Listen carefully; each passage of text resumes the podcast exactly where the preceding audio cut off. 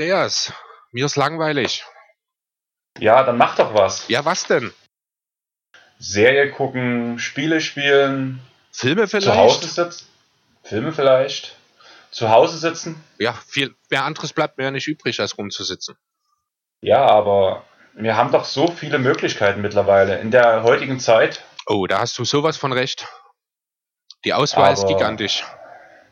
Ja, die Auswahl ist so gigantisch, dass wir gar nicht wissen, wie uns geschieht, sage ich mal so. Und viele von euch, die uns jetzt hören, haben vielleicht auch keine Ahnung, was lohnt sich, was lohnt sich nicht. Aber ich würde uns erstmal wieder vorstellen, hey Freunde, wir sind hier, der Airball Podcast. Ich nehme wieder im Bett auf. Eigentlich das wird das nochmal meine neue Lieblingsposition für das Mikro werden. Und Chris sitzt bei sich zu Hause, Genau, der chillt Oh. auf der Couch. Wir hoffen, dass wir ein bisschen bessere Qualität heute von Chris bekommen. Wir haben mal das Headset gewechselt, aber leider bekommen wir keine professionelle, kein professionelles Equipment für Chris ran. Zumindest aktuell nicht. Also ich habe schon geschaut, jetzt ein bisschen schon mal mich mit einem Kumpel unterhalten, zwei, drei Headsets, die mir gefallen, die qualitativ auch gut sind, schon mal rausgesucht.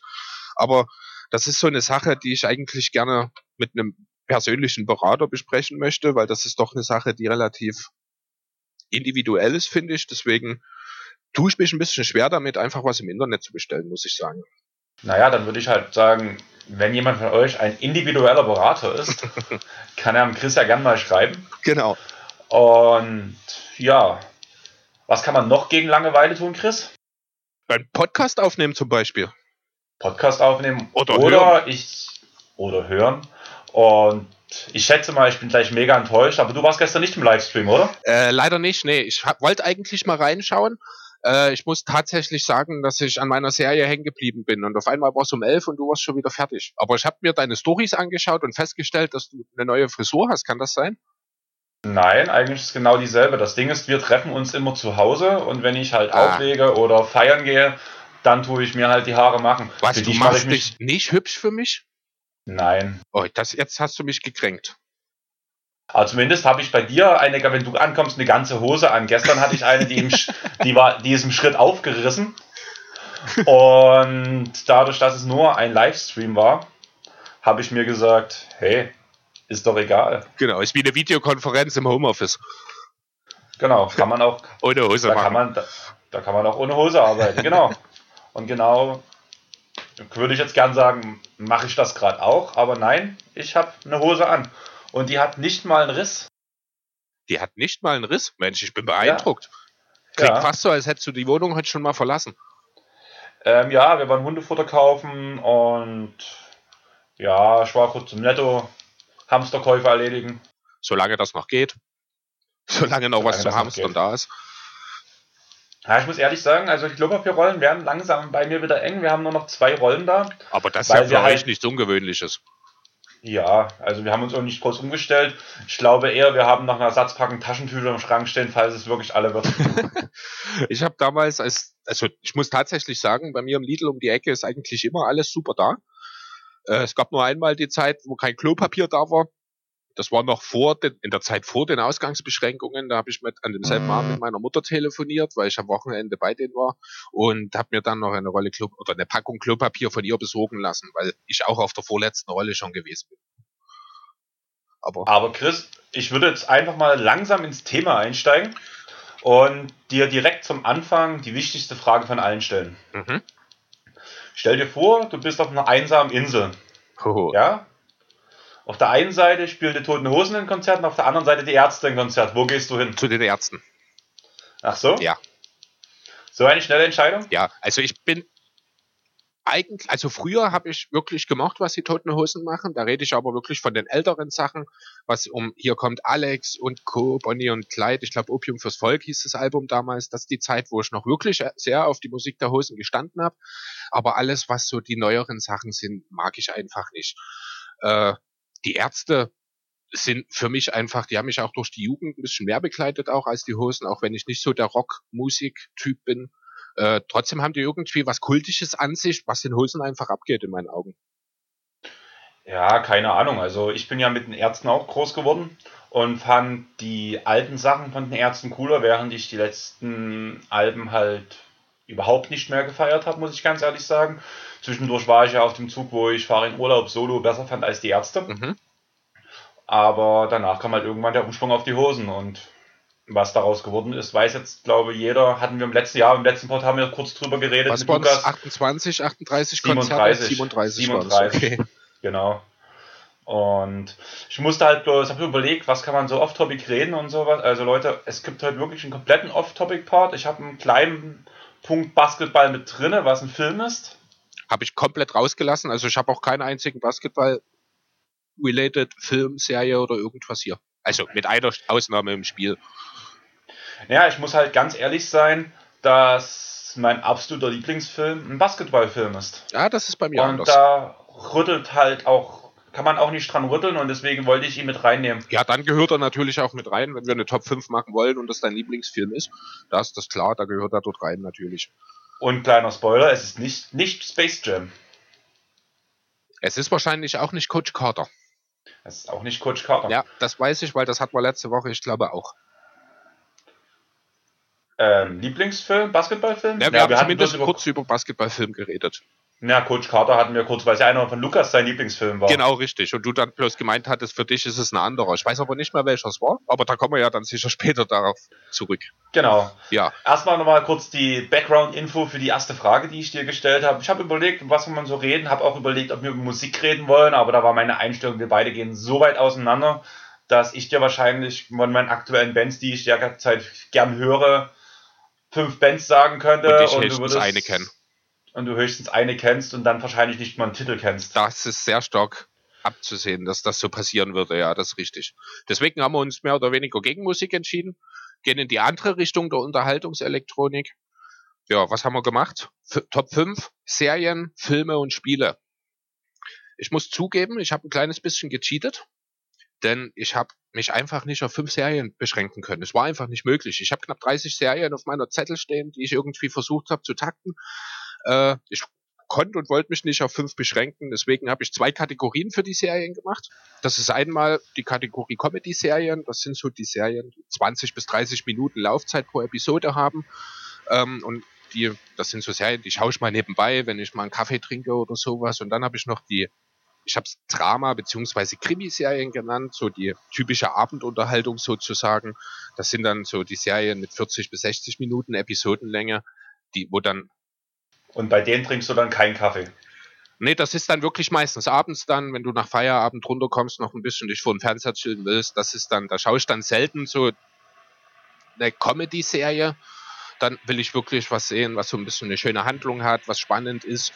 Und das sind dann halt meistens so, oder bisher eigentlich immer so die Serien gewesen, dann, ja, so die typische TV 20.15 Uhr Serie unter der Woche. So ungefähr. Naja, gut. Naja, gut ein Punkt, den du ausgelassen hast, den ich reinnehmen musste, um bei mir cheaten zu können, zu müssen. Also das fand ich ganz lustig, dass wir das unabhängig voneinander gemacht haben. Jeder hat noch eine separate Kategorie eingeführt. Ich habe sogar darüber nachgedacht, ob ich zwei Kategorien einführe, weil ich zum einen die Top 5 Animes habe, oder ich habe die Top 5 Animes und habe überlegt, ob ich das noch unterteile in Serien und Filme. Aber da können wir danach ja noch ein bisschen drüber reden. Da gibt es ja auch ein paar schöne Sachen. Und vor allem Netflix ist da ja mittlerweile ein sehr guter Anlaufpunkt geworden. Ja, Thema Animes ist definitiv auf dein Bereich. Das sollte mittlerweile auch weitestgehend bewusst, äh, bekannt sein. Ich glaube, außer Dragon Ball bin ich da ziemlich raus aus dem Thema. Aber da muss ich ganz ehrlich sagen, genauso wie mein Lieblingsbasketballfilm, ich würde gerne ein paar Animes mal mit dir zusammen gucken. Mhm. Und über die können wir dann nachher, wenn wir über die Themen reden, weil ich denke, da sind auch einige dabei, die da von der Story her gefallen könnten. Und nicht bloß diese Action-Animes à la One Piece oder sowas. Kleiner Spoiler, One Piece ist nicht in meinen Top 5 dabei. Aber ähm, solche Es gibt ja auch welche, die in die Tiefe gehen, die sich mit den Menschen beschäftigen, die auch in die Richtung Drama gehen. Drama-Krimi ja zum Beispiel auch, was du ja bei deinen Top-Serien auch mit aufgestellt hast. Und über solche Anime-Filme will ich vielleicht auch mit dir ein, zwei, drei Wörter verlieren. Vielleicht kann ich dich da ja auch noch zum kleinen Geek machen. Ja, mal schauen. Wir haben ja schon ein bisschen mal Anime-Serien zusammen geschaut. Ich weiß jetzt gar nicht mehr. Assassination Classroom war das, ich glaube, ne? Greif nicht zu Ah, das kommt also vorne, noch. Okay, das also das kommt. ist die Anime-Serie, die ich zumindest bei dir schon mal gesehen habe. Ja, das war ganz cool, aber da kämpfen wir dann später nochmal drüber. Was hältst du davon, wenn wir jetzt einfach mal mit unserem Platz 5 oder weiß nicht, vielleicht willst du erstmal eine Honorable Menschen raushauen, die du mit aufgeschrieben hast? Bei was sind wir jetzt überhaupt? Also wollen wir mit den Filmen, mit den Spielen, mit den Serien anfangen? Also ich würde es jetzt einfach so machen, wir gehen von 5 runter zu durch, machen erst die Serien, dann die Filme, dann die Spiele, dann Platz 4 Serien, Filme, Spiele. So würde ich die Sache einfach jetzt als Countdown runterarbeiten. Dann würde ich sagen, wir fangen mit deinem Abendprogramm an, weil meine Top 5 Serien, die ich mir aufgeschrieben habe, sind auch so das typische Abendprogramm. Okay. Dann fangen wir an mit meinem Platz 5. Da habe ich mir Arrow notiert. Wunderschöne Serie. Ja. Äh, Schauspieler unter anderem Stephen Amell, Willa Holland sind mittlerweile, ist ja auch relativ bekannt, sind mittlerweile acht Staffeln, über 150 Episoden haben sie mittlerweile gemacht. Es geht um Oliver Queen. Das ist ein ja, reicher Schnösel, der bei einem Schiffsunglück auf einer einsamen Insel gestrandet wurde und dort, ja, wie sage ich's, auf sehr spezielle Art und Weise sich zum Krieger gemacht hat, um auf dieser Insel mehrere Jahre, 25 glaube zu überleben, kommt dann zurück in seine Heimatstadt und wird zum maskierten Superhelden. Um es mal ganz grob zusammenzufassen sozusagen.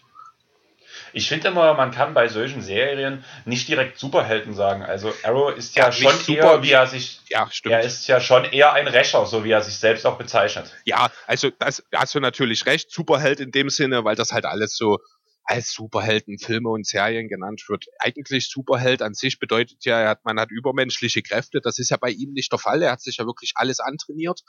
Ähm, von daher gebe ich dir recht, Superheld ist an dem Punkt tatsächlich eigentlich der falsche Begriff, ja. Ja, aber was ich damit auch vor allem meine, ist, also der typische Superheld hält sich schon einigermaßen an Regeln. Guck dir Superman an. Batman war ja auch, ist Batman ein Held oder ist er ein Rächer? Ich würde Batman zum Beispiel eher als Rächer bezeichnen, weil er auf dem nicht korrekten Weg, während Spidey zum Beispiel seine Gegner immer an die Wand gefesselt hat, damit sie überleben und in den Knast kommen, sind Arrow und Batman zum Beispiel Charaktere, die auch im Schlimm, äh, die nicht dabei zögern, den Gegner umzubringen. Da muss ich dir widersprechen. Also da, äh, bei Arrow gebe ich dir recht, zumindest ich glaube in den ersten ein, zwei Staffeln ist das so. Später legt er sich ja mehr oder weniger auch sein Kodex auf und will nicht mehr töten. Bei Batman. Was er wieder bricht. Was er wieder bricht, was aber auch situationsbedingt ist, wo man dann natürlich äh, handlungstechnisch Spielraum einfach eingeben muss. Ähm, bei Batman ist das ganz anders. Batman tötet nicht ich mag Batman auch nicht. Ich habe keinen Film gesehen, muss ich ganz ehrlich sagen. Es ist überhaupt nicht meins. Also okay. bei Batman bin ich völlig raus, aber ich dachte auch immer, es sei ein Rächer. Ja, das ist wahrscheinlich wirklich eine Frage der Perspektive. Irgendwie sind dann die Rächer für die Leute in den Orten, wo sie gerecht werden, sage ich mal, sind es dann auch wieder Helden. So gesehen, ne? Also das ist wirklich eine Frage der Perspektive. Der korrekte Begriff ist wahrscheinlich Rächer, hast du recht. Äh, aber natürlich werden die dann entsprechend auch als Helden bezeichnet von den Anwohnern, wo sie halt vor Ort zogen. Genau, das sehe ich halt auch so. Und ja, möchtest du noch was zu Arrow sagen oder wollen wir einfach mal auf meinen Platz 5 bei den Serien springen? Ähm, ja, also können wir eigentlich erstmal so weit stehen lassen. Ich vielleicht ganz kurz noch, also Arrow insgesamt ein bisschen eine düsterere Atmosphäre, äh, gehört ja in die Gruppe der DC-Serien. Äh, wer schon mal so ein bisschen zwischen den Zeilen bei uns reingehört hat, der wird vielleicht bemerkt haben, dass ich kein großer Fan der DC-Filme bin. Gerade jetzt, was hier das neue Batman vs. Superman und Co., das, gefällt mir alles nicht so. Aber ich muss sagen, in Sachen Serien, DC macht wirklich einen super Job. Das auf jeden Fall. Also ich bin ja auch kein Filmefan, wie man gerade gemerkt hat. Also wenn man, glaube, Batman nicht mag, ich glaube, dann ist man bei DC sowieso komplett raus ich habe, es gibt nur einen Helden, der eine größere Abneigung von mir erfährt als Batman und das ist Superman. Da und damit hast du ja, damit hast du ja schon diesen einen Film, den du gerade erwähnt hast, Batman vs. Superman, das ist wie, das ist für mich wie James Harden und Russell Westbrook in einem Team. Ein No-Go. Aber es funktioniert. Ja, es, Batman vs. Superman hat auch im Kino funktioniert, hatte gute Einschaltquoten und alle haben gesagt, es ist Short. Ja, genau, hat halt scheiß Quoten, äh, scheiß Kritiken bekommen. Aber das kannst du ja von den Rockets aktuell nicht sagen beziehungsweise in den letzten Wochen, bevor der Auszeit kam. Bevor die Auszeit kam, konntest du das schon sagen, weil sie auch danach, nachdem die Leute es ein wenig geschüsselt haben, die äh, Siege ja trotzdem zurückgegangen sind. Die haben ja die, die, letzten paar Spiele auch nicht mehr gewonnen. Und klar, Westbrook hat immer noch gut aufgespielt, also vor allem besser als die ganzen letzten Jahre, aber im Endeffekt war das so ein kurzes Hoch, nachdem es direkt wieder abging. Ja, das mag sein, das stimmt. Grundsätzlich Finde ich auf jeden Fall erstmal das Bild schön, das du gezeichnet hast. Batman vs. Superman ist wie Westbrook und Harden in einem Team, finde ich auf jeden Fall super. Das, das heißt, unser Titelbild heute muss so aussehen? Mal sehen, vielleicht findet man ja noch eine andere Idee. Gut, was ist denn deine Nummer 5 in den Serien? Meine Top 5 hat einen Riesenskandal ausgelöst, beziehungsweise besser gesagt, der Hauptdarsteller hat einen Riesenskandal ausgelöst, weshalb er in der letzten Staffel nicht mehr mitwirken durfte, die ich bis jetzt auch noch nicht gesehen habe. Von welcher Serie rede ich? Das klingt stark nach House of Cards. Genau. Ja. Hab ich. Ach nein, warte, stopp, stopp, stopp, stopp, stopp, stopp, stopp. Ich bin völlig falsch. Aha. Ähm, die neue, ja, also mit einem Haus hat es zu tun aber in dem Haus liegt relativ viel Geld. Ah, dann ist das Haus des Geldes, ja? Haus des Geldes. Ich war gerade völlig falsch, weil du hast völlig recht mit der Beschreibung, ich wollte auf House of Cards anspielen, aber eigentlich ist mein Platz 5, ich habe jetzt ein ähm, bisschen verrutscht in der Zeile, ist Haus des Geldes. Kleiner Spoiler, House of Cards kommt noch. Wann, werdet ihr noch erfahren, aber ja, Haus des Geldes, wer hat es nicht gesehen? Ich. Das berühmt. Was? Ich habe es nicht gesehen, tatsächlich nicht. Nein, es steht auf meiner Liste, genauso wie House of Cards auch, habe ich aber auch noch nicht gesehen. Äh, ja, ich weiß nicht, es gab immer bisher Besseres oder Sachen, die mich mehr interessiert haben. Ich kann irgendwie mit der Grundidee bisher noch nicht viel anfangen irgendwie. Ich muss halt ehrlich sagen, Haus des Geldes ist ja doch schon eine Weile alt. Ich habe es auch erst angefangen zu gucken, wo Staffel 2 danach letztendlich online war. Und habe dann aus Mangel der Alternativen in dieser Zeit dann einfach diese Serie angefangen. Und muss sagen, so jetzt die neue Staffel ist, ist jetzt ja online. Beziehungsweise der zweite Teil der zweiten Staffel kann man ja auch sagen. Das wird ja so ein bisschen unterteilt jetzt nochmal, einfach weil wegen Dreharbeiten und so, aber der ist jetzt ja online und ich freue mich schon mega drauf weiter zu gucken, weil ich einfach gespannt bin, wie es aussieht. Und ich kann nicht so mit den Schauspielern umgehen wie du, dass du gleich alle Namen von vornherein da hast. Aber meine, meine Güte, Tokio. Tokio ist so heiß kann ich überhaupt nicht, muss ich ganz ehrlich sagen. Also ich habe mir mal irgendwann einen Trailer dazu angesehen, war nicht restlos überzeugt, habe es trotzdem auf meiner Liste belassen. Aber ja, mal sehen, es wird sicher irgendwann auch nochmal, kommt es eine spanische Serie, kann das sein? Habe ich ja. das richtig auf dem Schirm? Yep. Okay. Ja, ich habe es gerade mal gegoogelt, ich schaue gerade mal hier kurz rein. Aber ja, irgendwann werde ich mir das mal sicherlich anschauen. Also die kurze Zusammenfassung, was eigentlich jeder mittlerweile wissen sollte. Ich bin ein bisschen entsetzt, dass du es noch nicht kennst, ist halt, dass sich ein ganzes Paar Spezialisten zusammenschließen. Keiner kannte sich vorher. Der Hauptorganisator ist der Professor. Der Name wird auch danach in der ersten Staffel nicht genannt, so wirklich. Und alle Leute, die dort danach mithelfen, bekommen einen Nickname. Den, die richtigen Namen kennen nur der Professor. Und jeder, der seinen Nickname hat, ist eine Stadt. Du hast Stockholm, du hast Tokio, du hast Berlin, du hast Helsinki. Und damit sind einfach diese Originalnamen heraus. Keiner kennt den richtigen Namen des anderen. Und damit tun sie sich einen gewissen Teil Selbstschutz verpassen für die Medien. Was machen die dann genau? Die brechen ein und stehlen oder was machen die? Die brechen in die größte Gelddruckerei ein. Oh, interessant. Und, Druck, und drucken Geld. Aha, die drucken Geld. Die haben, cool. Die, die planen das danach, die nehmen dort alle als Geiseln und lassen die für sich arbeiten, bezahlen teilweise Geiseln dafür, dass die danach halt unbeschadet rauskommen, dass die sich dann auch Geld mit einstecken können, ohne dass die Polizei mitbekommt dass die dann gewisse Punkte haben, wo das halt abgelegt wird, einfach, dass die doch diesen Safe-Punkt haben. Und die tun sich danach, glaube ich, drei Tage sind in der Gelddruckerei einsperren und versuchen zu fliehen. Natürlich geht es teilweise schief, ein paar Hauptcharaktere sterben während der Serie, aber im Großen und Ganzen ist das halt so ein extrem durchdachter Plan und ich mag halt Serien, wo man die Gehirnstrukturen des, der Adagonisten mitbekommt. Gutes Beispiel dafür ist Sherlock, wo du immer wieder diesen Blick durch den Raum siehst halt. und danach immer wieder. Das kommt noch. Das kommt noch, okay. Aber so diese Art Serien liebe ich, muss ich sagen. Da kann ich dir ganz kurz eine Empfehlung geben, die habe ich nicht in meiner Liste, weil ich noch nicht ganz durch bin. How to Get Away with Murder. Super Serie, habe ich auch schon durch, genau aus diesem Grund, aber steht bei mir nicht in der Liste mit drin. Ja, dann kann man es ganz kurz bloß ansprechen. Also ich habe es quasi als Honorable Mention. Ich bin gerade irgendwo in der Anfang der vierten Staffel, ich glaube. Ich glaube, vier Staffeln gibt's auf Netflix. Ich bin irgendwo in der letzten Grad. Ich glaube, ja, dann spoiler mich bitte nicht. Geht um eine Gruppe von Studenten und ihre äh, ja, Strafrechtsdozentin, die die Studenten dann auch in ihrer Kanzlei arbeiten lässt, die durch verrückte Konstellationen immer wieder in verschiedene Mordszenarien reingezogen werden und versuchen müssen, sich aus diesen dann äh, auf ja teilweise wirklich abstruse Art und Weise rauszuwinden bekommt man viele Einblicke auch wirklich in die Psyche der einzelnen Darsteller, beziehungsweise in die Person der Hauptfiguren. Ähm, sehr super, sehr interessant, kann ich wirklich nur empfehlen. Ich würde jetzt einfach direkt mit meinem Platz 4 weitermachen, wenn das okay ist. Ich würde vorspringen vor dich diesmal. Mhm. Wir waren schon im DC-Universum und ich habe davon gesagt, wie sehr ich Batman hasse. Ja. Wen ich nicht hasse, ist Bruce Wayne als Kind und die Serie Gotham. Gotham ja, habe ich tatsächlich auch drüber nachgedacht, habe ich am Ende nicht mal auf meinem Zettel stehen. Also, wie gesagt, ich habe 25 Serien draufstehen und du hast jetzt schon zwei genannt, die ich nicht auf meinem Zettel überhaupt stehen habe. Ich bin überrascht, dass wir doch so ein bisschen abweichen. Ich habe mir das eigentlich schon fast gedacht und ich bezweifle, also ich würde sagen, eine Serie hast du definitiv drauf auf, von meinen Top 5. Mhm. Aber bei den anderen beiden bin ich mir nicht mal sicher. Ja, also ich bin mir relativ sicher, dass meine Nummer 1 bei dir auch auf der Liste steht. Da haben wir schon ein, zwei Mal drüber gesprochen.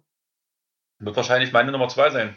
Möglicherweise. Komm, werden wir ja dann sehen. Aber kommen wir nochmal zurück zu Gotham. Bin ich absolut deiner Meinung. Sehr schöne Serie. Habe ich schon damals auf Pro7 geschaut. Bin froh, dass es jetzt auch auf Netflix ist. Da kam, ich glaube, jetzt auch eine neue Staffel dazu. Kann das sein?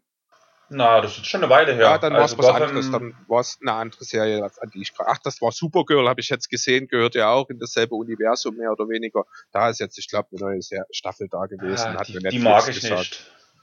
Die mag ich nicht. Ja, fand ich am Black Anfang ganz cool, hat sich aber irgendwie im Laufe der Zeit doch sehr langweilig dargestellt. Black Lightning hat eine neue Staffel, aber das ist auch mehr so eine Totgeburt aus meiner Sicht. Also den finde ich nicht so cool. Das ist auch die abschließende Staffel.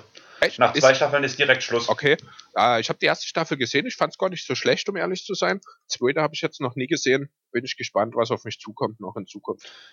Ja, aber zurück zu Gotham. Also es geht halt größtenteils um die Vorgeschichte, wo Bruce noch ein Kind war mit der, ich komme gerade gar nicht auf den Namen vom Hauptkommissar.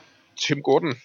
Jim Gordon, wie er versucht, Gotham aus dem Dreck zu ziehen und vor allem das Schönste an dieser Serie ist, wie ein Hauptdarsteller nach dem anderen aus der Batman-Reihe auftaucht. Ganz am Anfang natürlich direkt der Pinguin und Falcone später Bane, The Riddler mittlerweile dabei und diese ganze Entstehung dieser bösen Helden, gegen die Bruce irgendwann mal antritt. Ja, also ganz besonders gefallen hat mir wirklich die äh, Darstellung von Riddler, von Edward Nigma, wie der im Laufe der Serie wirklich zum Riddler wird. Das hat mir sehr gefallen. Äh, auch diese Mafia-Situation mit Don Falcone und Maroni am Anfang man kennt das ja so ein bisschen, wer ein bisschen Vorinfos, sage ich mal, zu Batman hat, äh, da hat die Namen alle schon mal gehört, da kann die dann auch wirklich besser mal in Kontext setzen, also wirklich die Serie auch definitiv sehr empfehlenswert, ja. Was mich halt ein bisschen wundert, ist der Altersunterschied zwischen dem Joker und Bruce. Was ist denn nur der richtige Altersunterschied? Wir haben jetzt ja den neuesten Film mit dem richtigen Joker, der ja nun wirklich 30 Jahre oder sowas älter ist als Cruise. Dann hast du jetzt diesen Unterschied, wenn du jetzt die beiden so siehst, bei Gotham, wo ich so sage, ja, vielleicht so fünf bis zehn Jahre Unterschied, während ich bei den ganzen Filmen eigentlich immer das Gefühl, dass, dass Bruce und der Joker ungefähr im selben Alter sind. Also ich weiß es nicht. Also offiziell hat man ja eigentlich gar keine Infos über den Joker. Ne? Eigentlich weiß ja keiner, wo der herkommt, was, äh, was das für ein Kerl ist. Der ist halt auf einmal da, hat sich schön geschminkt und macht Gotham unsicher. Ähm, ich kann es gar nicht sagen. Ich gucke es gerade mal parallel. Hier habe ich gerade was gelesen, auch, dass er wohl etwa 30 Jahre älter sein sollte als Batman. Aber ja, das ist dann auch so eine Sache, das ist Interpretationsfrage einfach. Auch ja die verschiedenen Universen, die da ziemlich gut reinspielen. Ja, dann hast Auf jeden Fall einer meiner Lieblingscharaktere, einfach weil mir gerade der Name eingefallen ist, Bullock. ja, Harvey Bullock, super. So eine richtig schöne Leck mich am Arsch Attitüde als Detective im Gotham PD finde ich super, sehr unterhaltsam. Da haut ein paar schöne Gags raus. Ja, also alleine der Charakter, klar, manchmal ganz schön umstritten und manche Sachen, die er so angepackt hat, waren nicht so cool, aber im Großen und Ganzen immer auf der richtigen Seite des Gesetzes und immer mit einer schönen Spur Humor gesegnet. Auf jeden Fall. Also genau. immer ein Lacher wert. Definitiv. Was ist aber was ist deine Nummer 4? Meine Nummer 4 ist Suits. Jetzt bin ich enttäuscht. Weil es nur auf Nummer 4 ist? weil es nur auf Nummer 4 ist. Okay, dann ist das die Serie, von der du gedacht hast, die habe ich auf 1. Genau. Ach so, nee, habe ich tatsächlich nicht. Habe auch die letzte, also nicht die letzte, ich glaube die achte Staffel ist auf Netflix als letztes dazugekommen. Habe ich auch noch nicht gesehen. Ähm, Teilweise. Teilweise. Es kommen, also jetzt ist wieder was rausgekommen von der neuen Staffel. Also die haben die siebente, das ist ähnlich wie bei Haus, wie bei Haus des Geldes, haben die siebente Staffel ist gesplittet. Und es kam erst der erste Teil der siebten Staffel und der zweite Teil ging jetzt weiter davon. Ah, schrecklich, wie ich das hasse. Ich bin auch überhaupt kein Fan davon, jede Woche eine neue Folge. Das habe ich gerade bei Better Call Saul. Katastrophe, ich hasse das. Dann kann ich auch Fernsehen. Genau. Also, das ist doch nicht der Sinn von Netflix, sorry. Aber, naja, also ich gucke dann auch solche Serien wirklich erst, wenn die ganze Staffel da ist. Dann warte ich wirklich meinetwegen die ja, 13 bis 20 Wochen, je nachdem wie viele Episoden es sind und schaue dann danach erst. Aber wie der aufmerksame Hörer jetzt schon mitbekommen hat, da ich dachte, dass Suits bei Chris auf Platz 1 ist, es ist mein Platz 2. Habe ich gerade erst wieder geguckt, bin gerade erst weitergekommen und nee, ich darf nicht, sonst spoiler ich. Das ist, das ist sehr schwierig, jetzt hier irgendwas über eine Serie zu sagen, ohne große Spoiler, ne? Das Ding ist, wenn man Suits ganz grob erklärt, ist es halt einfach mega langweilig. Man muss halt sehen, was da abgeht. Ja, das stimmt. Also wir können es ja trotzdem mal kurz äh, versuchen. Also es geht grundsätzlich erstmal um die äh, um eine Anwaltskanzlei in Manhattan. Es geht um Wirtschaftsanwälte. Das klingt tatsächlich erstmal unheimlich langweilig. Äh, die Hauptfiguren sind, äh, wie heißen sie? Harvey Specter und Mike Ross, genau. Harvey Specter ist ein berühmter Anwalt wirklich, der viele große Mandanten hat. Der sucht einen neuen Junganwalt, den er quasi unter seine Fittiche nehmen kann. Und da taucht Mike Ross auf einmal auf, der kein Jura studiert hat, nichts, der äh, von der Schule geflogen ist, weil er für andere eine Prüfung geschrieben hat.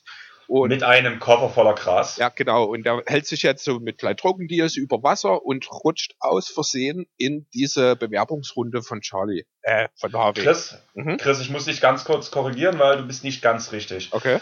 Mike, sein Mitbewohner, hält sich mit Drogendeals ah, ja, über stimmt, Wasser. Genau. Und der hat Mike und um diesen Mike, Gef äh, Gefallen gebeten, diesen Koffer zu überliefern. Und Mike hat, hat Muffensausen bekommen, weil die Polizei ihn gesehen hat und ist dann fortgerannt. Die Polizei natürlich, weil einer fortrennt mit einem komischen Koffer, bisschen zwielichtig äh, angezogen, verfolgt ihn und Mike rennt in diese Anwaltskanzlei rein, wo gerade Bewerbungsgespräche sind und überrumpelt mit einmal die Sekretärin Donna, die auch eine ganz wichtige Position in der ganzen Serie spielt. Und eine fantastische und ein, Frau ist. Und eine fantastische Frau ist, genau. Und die eigentlich sowas komplett durchschaut, aber einfach sie gemerkt hat, dass diese Art, wie Mike redet, wie er denkt, dass es was Besonderes ist und lässt ihn trotzdem durch. Mike beim Vorübergehen noch, hat ein fotografisches Gedächtnis, muss man dazu sagen, hat die Liste gesehen mit den ganzen Namen, geht zu Harvey rein, sagt halt, ja, ich bin der und der von der Liste, ja, okay. Harvey merkt relativ schnell, da ist es eigentlich gar nicht und danach packt halt Mike komplett aus, zeigt auch den kompletten Drogenkoffer. Ja, der ist zufällig und, aufgegangen. Dadurch fühlt er sich dann genötigt, da mit offenen Karten zu spielen. Ähm, genau, und da stellt sich dann halt raus, dass Mike durch seinen Charakter einfach, durch sein Charisma, das er hat und die Tatsache halt mit seinem fotografischen Gedächtnis, dass er eigentlich der perfekte Anwalt ist, dass er absolut zu 100 Prozent alle Erwartungen erfüllt, die Harvey an seinen Junganwalt sozusagen stellt. Und da ja, fängt man dann eben auch mal an, gewisse Grenzen ein bisschen auszuloten und hat dann versucht, Mike irgendwie trotzdem in diese Anwaltskanzlei, die ja eigentlich nur Harvard-Absolventen einstellt, irgendwie reinzubringen. Und so geht das Ganze los. Man kann sich jetzt schon vorstellen, ein Anwalt ohne Lizenz, das wird perspektivisch für Probleme sorgen.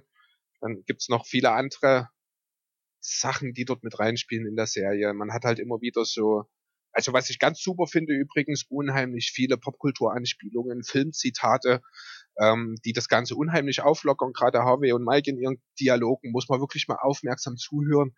Die gerade wenn wir jetzt, gerade wenn wir jetzt, wenn wir gerade wenn wir jetzt gerade im Basketball-Podcast sind, man hat Sir Charles als, als Gast. Charles Barkley, Ab genau. Jordan wird häufiger mal erwähnt. Genau. LeBron. Ja. Ab und zu sind die auch mal beim Knicks-Spiel, ich weiß gar nicht, aber ich glaube, die waren nie in der, haben nie eine Szene direkt in der Halle gedreht, aber geht es auch, auch, öfters mal um die Knicks, muss man dazu sagen. Ja, weil es halt in Manhattan spielt, genau. Und ja, wunderschöne Serie Suits, also das lege ich wirklich jedem ans Herz. Und auch die Folgen, das sind glaube ich zwei Folgen mit Sir Charles, sehenswert hoch 10. Er macht das einfach super. Ja, er ist halt genau er selbst dort. Charles Barkley, wirklich genau er selbst, wie er dort mit seiner Art auftritt. Super, fantastisch unterhaltsam. Geniale Serie. Willst du deinen Platz 3 verraten? Mein Platz 3 hast du schon kurz angesprochen. Das ist Sherlock. Wunderschöne Serie. Habe ich drüber nachgedacht, habe es halt nicht in die Top 5 genommen. Und ich muss ehrlich sagen, bei den Serien war ich mir relativ sicher so, diese fünf Serien, die ich hier stehen habe, sind wirklich so meine Top 5. Das ist bei den Filmen dann nochmal komplett anders, das werde ich danach nochmal erzählen, beziehungsweise auch bei den Animes, weil es mir da so ging wie dir wahrscheinlich bei den normalen Serien.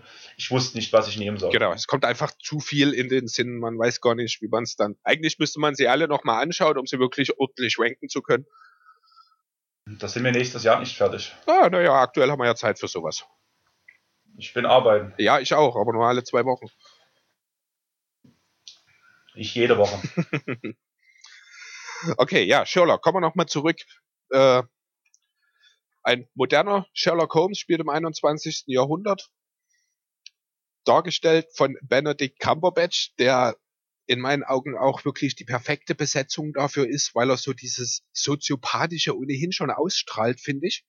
Also ich will jetzt nicht behaupten, dass Benedict Cumberbatch ein Soziopath wäre oder irgendwas, aber er hat diese, ja, er bringt halt diese gewisse soziale Inkompetenz, die ja Sherlock Holmes ausmacht, bringt er super rüber in der Serie, diese unheimliche Intelligenz gleichzeitig und die Art der Deduktion dieser Details, die er eben immer und überall sieht und daraus die Schlüsse folgert.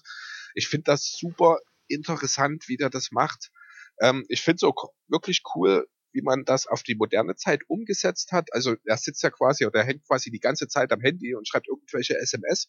Er ist ja überhaupt kein Fan auch des Telefonierens. Er hat unheimliche Probleme damit anfangs, sich mit äh, Dr. Watson, wie sage ich, zu arrangieren. Wobei ich glaube, das Problem weniger äh, daran liegt, dass er es Probleme hat, sondern vielmehr, dass Watson halt einfach mit der Art von Sherlock am Anfang Probleme hat und sich das Ganze erstmal ein bisschen einspielen muss. Ja, ansonsten, was werden für Fälle so behandelt bei Sherlock? Das sind alles Sachen, die man aus den Büchern von äh, Conan, Arthur Conan Doyle, Conan Arthur Doyle, Arthur Conan Arthur Doyle. Conan Doyle, genau. Es sind alles äh, alte Fälle sozusagen, die er damals schon geschrieben hat, die man neu aufbereitet. Die Hunde von Baskerville fallen mir da ein, jetzt gerade aktuell. Äh, und das alles halt wirklich auf modern umgesetzt. Fantastisch, super interessant. Ich schaue die wirklich, wirklich gern. Hab Sherlock bestimmt auch schon zwei oder dreimal mittlerweile gesehen, muss ich dazu sagen. Sherlock habe ich bloß einmal gesehen. Aber jedes Mal muss ich gerade bei der, bei der Serie Sherlock an zwei Animes denken, muss ich ganz ehrlich sagen. Das ist zum einen, du hast den Namen Arthur Conan Doyle schon gesagt, Detektiv Conan ja. die ja auch immer relativ weit blicken lassen, auch in diese ganze Sache von der Geschichte von Arthur Conan Doyle und auch ein paar Sherlock Holmes Fälle, die immer wieder gerne angesprochen werden. Ist das wirklich, und, ist das von, ist der Name quasi von ihm abgeleitet? Ja. Also ich habe das als Kind gern geschaut, äh, Detective, Detective Conan, ja. Aber soweit habe ich nie gedacht.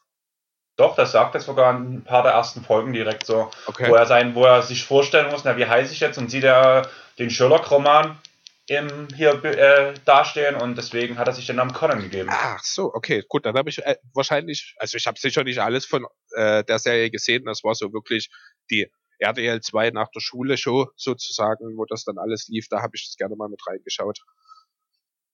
Ja, auf jeden Fall. Und der zweite Anime, wo ich immer wieder dran denken muss, ist Death Note. Ich weiß nicht, ob du das kennst. Nee, sagt mir gar nichts. Wir kommen später drauf zu, das ist von einer Honorable Mention bei mir noch Death Note, aber merkt ihr den Charakter L. Mhm. Okay. Das ist für mich so dieser Sherlock, so wie er in der Serie dargestellt wird. Okay. Quasi ein japanischer Sherlock dann. Im Anime-Style. Ja, so im Anime-Style und ein bisschen ähm, sogar noch kontaktscheuer wie Sherlock noch dargestellt. Also viel, viel kontaktscheuer. Aber so gewisse Sachen, dieses Fingernägel kauen, was du auch bei Sherlock gemacht hast, nachgedacht, wo er so den Finger so halb in den Mund gesteckt hat das hat erinnert mich auch dran, zumal Körperbau und alles auch so sehr krass passt und so. Das finde ich schon interessant. Ich finde diesen Vergleich eigentlich ganz schön. Okay. Aber da kommen wir später dazu. Alles klar. Wen hast du denn als nächstes in deiner Serienliste stehen? Meine nächste Serie wird von vielen nicht geguckt, weil alle immer denken, die ist mega gruselig. Mhm. Kommt einmal pro Jahr und kommt einmal pro Jahr immer Halloween heraus. Kannst du mir sagen, welche Serie es ist? Nee. American Horror Story. Ach so, okay. Habe ich tatsächlich Je auch noch nicht gesehen. Gibt mittlerweile sieben oder acht Staffeln. Ich glaube, in Deutschland sind sieben, in Amerika sind es acht. Die neueste Staffel kommt, äh, die neue Staffel kommt immer zu Halloween, also Deutschland immer ein Jahr später als in Amerika. Jede Staffel wird für sich behandelt. Sprich, Staffel 1 ist eine Story, Staffel 2 ist eine Story, Staffel 3 ist eine Story, Staffel 4 ist eine Story. Und hängt sind das dann immer neue Blick. Äh, sind das dann immer neue Schauspieler und Figuren oder bleiben die Figuren über die ganze Serie mehr oder weniger konstant?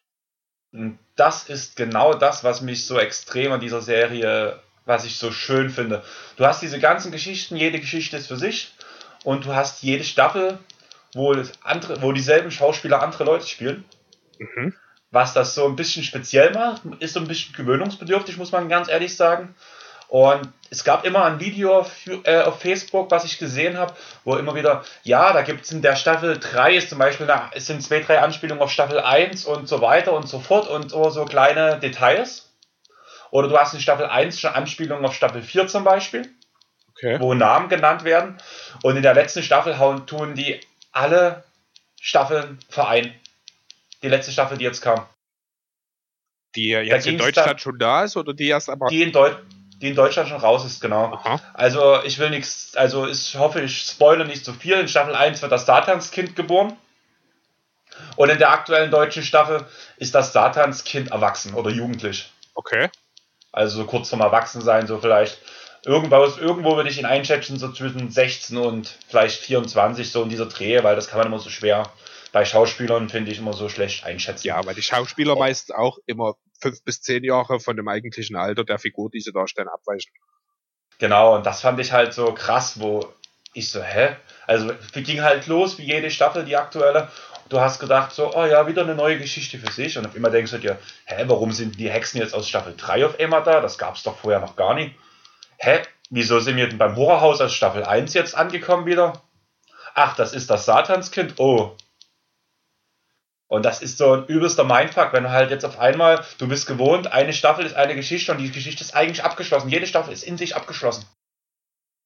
Und auf einmal rühren die alles wieder auf und vereinen es vor allem mit diesen Hintergrundinfos, wo du schon so ein bisschen was immer gehört hast, wenn du die Staffeln wahrscheinlich mehrfach gesehen hast, du vielleicht sogar darauf aufmerksam geworden bist, dass es in der einen Staffel schon erwähnt wurde. Ich finde, das ist so ein Mindblow. Weißt du, wie es war? Ja, ich, weiß, was, ich, weiß, was du meinst. Ich glaube, das ist auch tatsächlich dann, also mich würde das wahrscheinlich auch ziemlich verwirren, wenn, also das sind quasi immer dieselben, also der Kern der Schauspieler ist derselbe, aber die spielen dann in jeder Staffel andere Figuren. Genau, du hast die erste Staffel, hast du oh, zum Beispiel das Horrorhaus. Völlig verwirrend für mich. Das funktioniert, du gewöhnst dich dran, weil du halt bis zu der letzten Staffel gedacht hast, es ist vorbei. Okay. Du freust, du freust dich dann eher, dass du deinen Lieblingsschauspieler wieder in einer neuen Rolle siehst. Da, da hast du natürlich recht, ja. Allerdings bin ich mehr der Typ dann, der sich weniger über die Schauspieler, sondern wirklich über die Figuren, die da gezeichnet werden in den äh, entsprechenden Serien oder Filmen definiert. Deswegen ja, ich weiß nicht, aber so ich werde es mir bestimmt anschauen. Ist auch eine Serie, die auf meiner Liste steht, die einfach bisher noch nicht den Rang erreicht hat, um zu sagen, äh, die schaue ich mir jetzt an.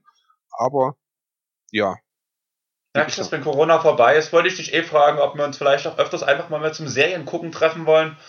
Mit einer gemütlichen Shisha, schön auf der Couch. Das kann man bei dir machen, das kann man bei mir machen. Und da können wir ja uns zum Beispiel American Horror Story würde ich gerne nochmal von Anfang an gucken. Vielleicht gucken wir es zusammen von Anfang an. Vielleicht machen wir das. Wäre auf jeden Fall eine Überlegung wert. Okay, wollen wir weitermachen? Deine Nummer 2 war Suits, hat man schon, ne? Genau. Dann würde ich jetzt einfach mal meine Nummer 2 nennen. Äh, leider nicht mehr auf Netflix mittlerweile. Wirklich traurig bin ich deswegen gewesen. Die Serie lautet Person of Interest. Schon noch nie gehört. Noch nie gehört. Okay.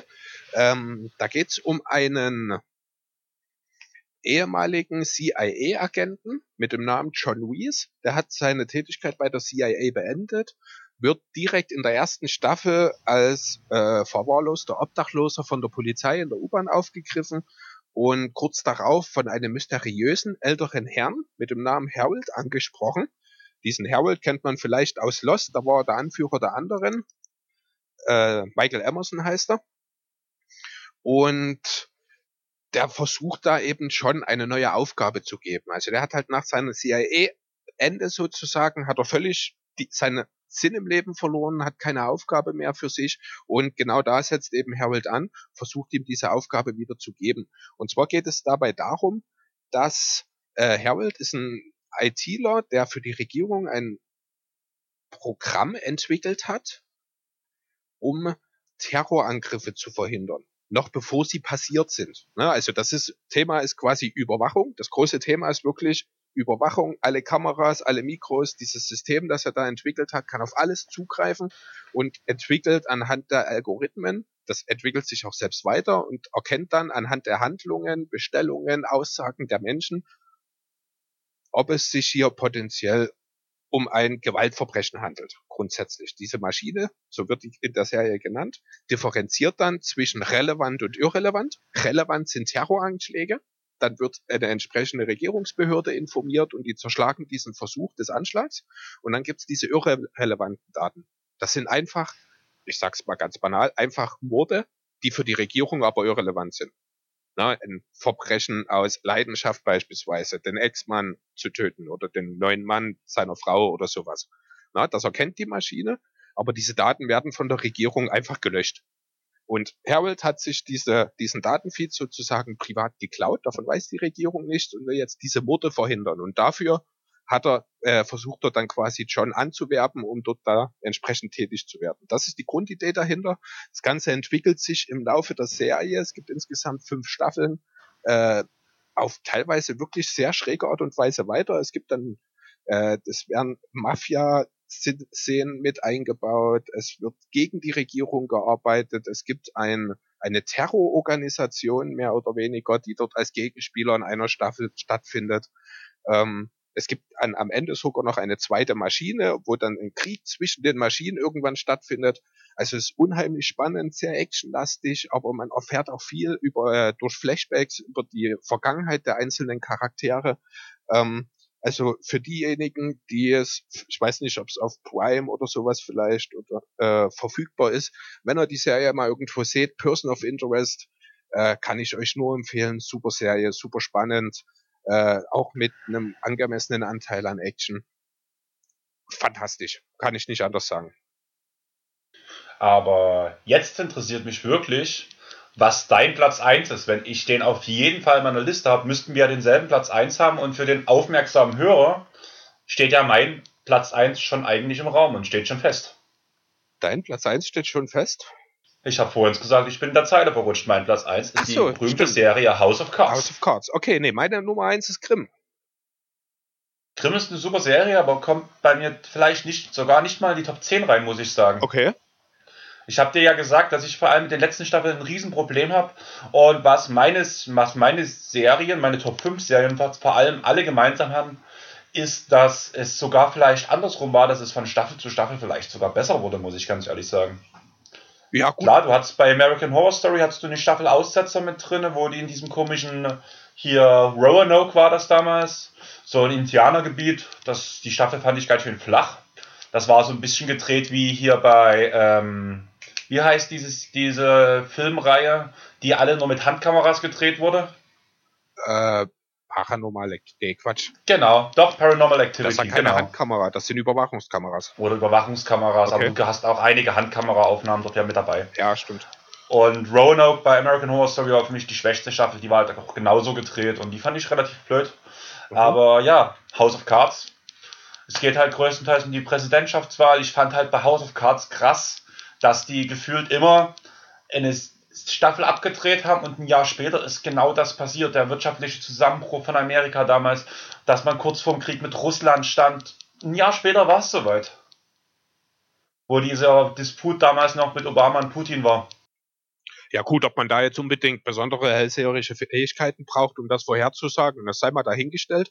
Ja, ähm, aber dass es immer ein Jahr später passiert ist, das fand ich immer so krass an dieser Serie, dass die so die waren so tief drin und ich. Dann musst du ja, wenn du Simpsons guckst, völlig durchdrehen.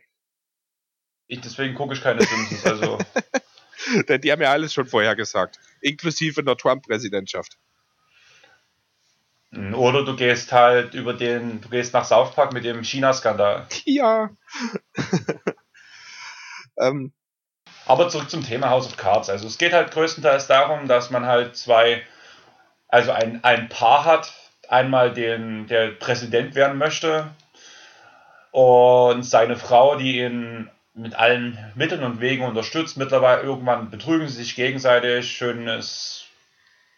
Aber die sind einfach so kühl auf ihrem Job und die spielen halt auch als Präsidentenpaar ihre Rolle, muss man dazu sagen. Und das Privatleben sieht komplett anders aus. Mal blöde gesagt, sie sind zu Hause und haben einen heftigen Streit, weil zum Beispiel er fremdgegangen ist und danach treten sie raus vor die Kameras und es wird die Mine verzerrt und sie spielen danach einfach die Rolle, die ihnen angedacht ist als das Präsidentenpaar. Und das ist wieder so mit diesem Hintergrundwissen, die Durchdenkung, die Korruption in dieser ganzen Serie, was mich mega mitnimmt und was mich einfach gepackt hat und was es ganz klar auf Platz 1 bei mir schafft. Okay.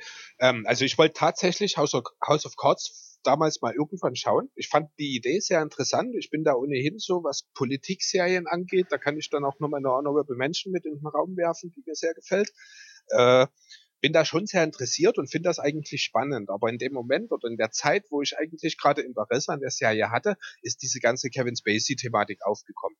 Und ich bin überhaupt kein Freund davon, irgendwie von äh, mir eine Serie anzuschauen, bei der ich aktuell das Gefühl habe, dass es eventuell kein echtes Ende geben wird. Und das war damals zu der Zeit der Fall, weil man nicht wusste, wie macht man weiter, geht es ohne Kevin Spacey überhaupt weiter. Ich glaube, man hat dann irgendwie eine Frau in die Hauptrolle geschoben, ein Stück weit. Sie, sie ist die. Ich, keine Ahnung, also wie gesagt, das darf Es geht so um seine Frau. Okay. Die letzte Staffel geht um seine Frau. Genau, und das wusste ich halt damals alles noch nie, wie es weitergehen soll. Deswegen hatte ich da ein Stück weit Abstand genommen von der Serie, hab's auch seitdem einfach nicht nochmal geschaut, aber steht definitiv auch äh, mit auf der Liste der Serien, die ich perspektivisch irgendwann mir mal mit einschauen möchte. Und äh, in dem Zusammenhang Thema Serien mit politischen Aspekt kann ich sehr empfehlen. Es ist eine Netflix-Eigenproduktion Designated Survivor mit Kiefer Sutherland in der Hauptrolle. Wurde leider nach der zweiten Staffel jetzt wieder abgesetzt. Ich weiß gar nicht warum. Da geht es darum, Kiefer Sutherland ist äh, der eigentlichen Architekt, der durch Zufall zum Minister für Stadtentwicklung oder sowas in der Art geworden ist. Hat eigentlich null politische Ambition, will einfach nur die Situation für die Bevölkerung vereinfachen. Dann gibt es eine große Katastrophe. Bei einer Ansprache an die Nation wird das komplette Kabinett inklusive Präsidenten und allem drum und dran ausgelöscht. Und er als sogenannter Designated Survivor, derjenige, der bei so einer Ansprache zurückbleibt, genau für so einen Fall, ist auf einmal Präsident und muss sich mit den wirklich aktuell politisch relevanten Themen auseinandersetzen. Also da ist auch die Nordkorea-Krise wird thematisiert. Russland ist dabei als Vermittler in irgendeinem südamerikanischen Bürgerkriegsland, wird, muss er dort einsetzen. Also da kriegt man wirklich mal einen schönen, schönen Abriss davon, was denn ein ernstzunehmender Präsident eigentlich so machen muss. Ja, also damit rede ich dann natürlich, das lässt sich wahrscheinlich nicht mit dem Arbeitsalltag von Donald Trump vergleichen. Ja, das kann ich mir schon gut vorstellen, einfach weil ja Trump sowieso nicht viel macht, außer ein bisschen täglich vor die Presse zu gehen und zu sagen, es ist alles nicht so schlimm, wir kriegen das hin. Aber ich würde sagen, ein bisschen müssen wir uns ranhalten. Wir sind schon ganz schön weit in der Zeit fortgeschritten. Ja, dafür, ich würde aber schon gern noch kurz was zu Grimm sagen. Das wollte ich dich darauf gerade hinweisen, so, dass du jetzt über klar. Grimm reden sollst. Ja, okay, genau. Also Grimm. Äh, wie der Name schon sagt, es geht um die Gebrüder Grimm, ganz grob zumindest ist das die Grundidee. Äh, Hauptfigur ist der Detective Nick Burkhardt. Das ist, wie gesagt, also ein Detective in Portland. Also ein Fan der Blazers wahrscheinlich, der Kerl. Ähm, und er, er ist, bekommt am Anfang der Serie von seiner Tante die Information, dass er von einer ganz besonderen Blutlinie abstammt. Und zwar von der Linie der Gebrüder Grimm, die die Märchen geschrieben haben. Und aufgrund dessen ist er in der Lage, Dinge zu sehen, die andere nicht sehen können. Und zwar ähm, basiert die Idee der Serie sozusagen darauf, dass diese ganzen Figuren, Wölfe, Hexen und so weiter, die in den Märchen der Gebrüder Grimm genannt werden, dass es die tatsächlich gibt, dass die in Menschengestalt unter uns leben, aber eben diese Grimms in der Lage sind, äh, zu erkennen, ob denn der Mensch, der vor ihm steht, wirklich ein Mensch ist oder eben eines dieser Monster, beispielsweise ein Hexenbiest oder ein Eisbiber oder ein äh, Blutbader oder sowas. Na, und eigentlich die Ursprungsauftrag der Krims war es, diese Monster zu töten. Und er geht da jetzt quasi in, auch in seiner Funktion als Detective dann mittelfristig dagegen, freundet sich sogar mit einigen an, bekommt, da das für ihn alles auch neu war, von einem Blutbader, das ist quasi eine Wolfs, ein Wolfsmonster sozusagen, sogar Hilfe dabei, wie man als Grimm überhaupt umgehen muss. Geh kurz davon aus, du hast gerade den Blutbader erwähnt. Der Blutbader ist eigentlich der böse Wolf aus Rotkäppchen. Genau, ja, kurz zusammengefasst kann man das so sagen, genau. Ganze führt, äh, die Serie führt dann hinten raus sogar noch bis nach Deutschland, ähm, weil man ja, gewisses Vermächtnis nenne ich es jetzt einfach mal, dass er, also er muss halt einen Schatz finden, um die Welt zu, vor den Königsfamilien zu schützen. Das würde jetzt alles zu weit gehen, wenn wir das noch detailliert mit reingehen. Ich finde es ein bisschen schade, wie die ganze Serie zu Ende gegangen ist. Du hast schon angesprochen, grob. Äh, man hatte die Serie eigentlich nach vier äh, Staffeln abgesetzt, hat sich das dann durchgerungen, nein, nach fünf, hat sich dann durchgerungen, noch eine verkürzte sechste Episode, äh, Staffel zu machen, einfach damit die Serie ein halbwegs angemessenes Ende bekommt. Das hat man im Rahmen der Umstände, finde ich, ganz okay hinbekommen, auch wenn natürlich viel mehr Möglichkeiten noch da gewesen wären. Ich muss halt ehrlich sagen, was mich ein bisschen an Grimm stört, die, die ersten Staffeln waren halt wirklich top, aber irgendwann gehen halt auch Grimms Märchen aus und man hat nicht mehr die kompletten Figuren und dann wurden danach neue erfunden, was einfach nicht mehr Grimms Märchen war und wo die einzelnen Figuren auch ein bisschen so unausgearbeitet waren, sage ich mal so, wo das so ein bisschen so plump teilweise wirkte. Und das hat mich schon sehr gestört. Da gibt es auch dieses Meme auf Facebook mit dem Pferd, was am Anfang übelst genial gezeichnet ist, am, am Ende bloß noch so eine Strichzeichnung ist. Das ist für mich Grimm. Ja, der Anfang mega genial, die ersten paar Staffeln wären definitiv in meinen Top 5 gewesen, aber durch die letzten zwei, drei Staffeln, mh, hm, nee, sorry. Ja, ich weiß, was du meinst. Das ist einfach, ich weiß auch nicht, ob die Einschaltquoten in den Staaten nicht mehr gereicht haben, dass man sich entschieden hat, die Serie abzusetzen. Äh, die Entscheidung, dass man dann dennoch noch mal eine halbe Staffel quasi für ein Serienende gemacht hat, zeugt ja eigentlich davon, dass aus der Bevölkerung, sage ich mal, doch eine gewisse Gegenbewegung entstanden ist. Ähm, Gebe ich dir recht, finde ich sehr schade. Man hat wirklich viel Potenzial liegen lassen, einfach damit, dass man ja irgendwie gefühlt so ein bisschen den Glauben an die Serie verloren hat und nicht mal mit voller Sache dabei war gefühlt. Ähm, nichtsdestotrotz für mich immer noch eine der besten Serien, die ich je gesehen habe, muss ich ehrlich sagen. Kann ich mir gut vorstellen. Jetzt wäre meine Frage an dich. Also ich schätze mal, bei den Top-Filmen wirst du dir auch leicht getan äh, oder schwer getan haben, oder? Äh, da habe ich nicht ganz so intensiv drüber nachgedacht, muss ich ehrlich sagen. Also mein Top-1-Film war ganz einfach. Ich hatte noch ein paar Filme im Kopf. Es ging.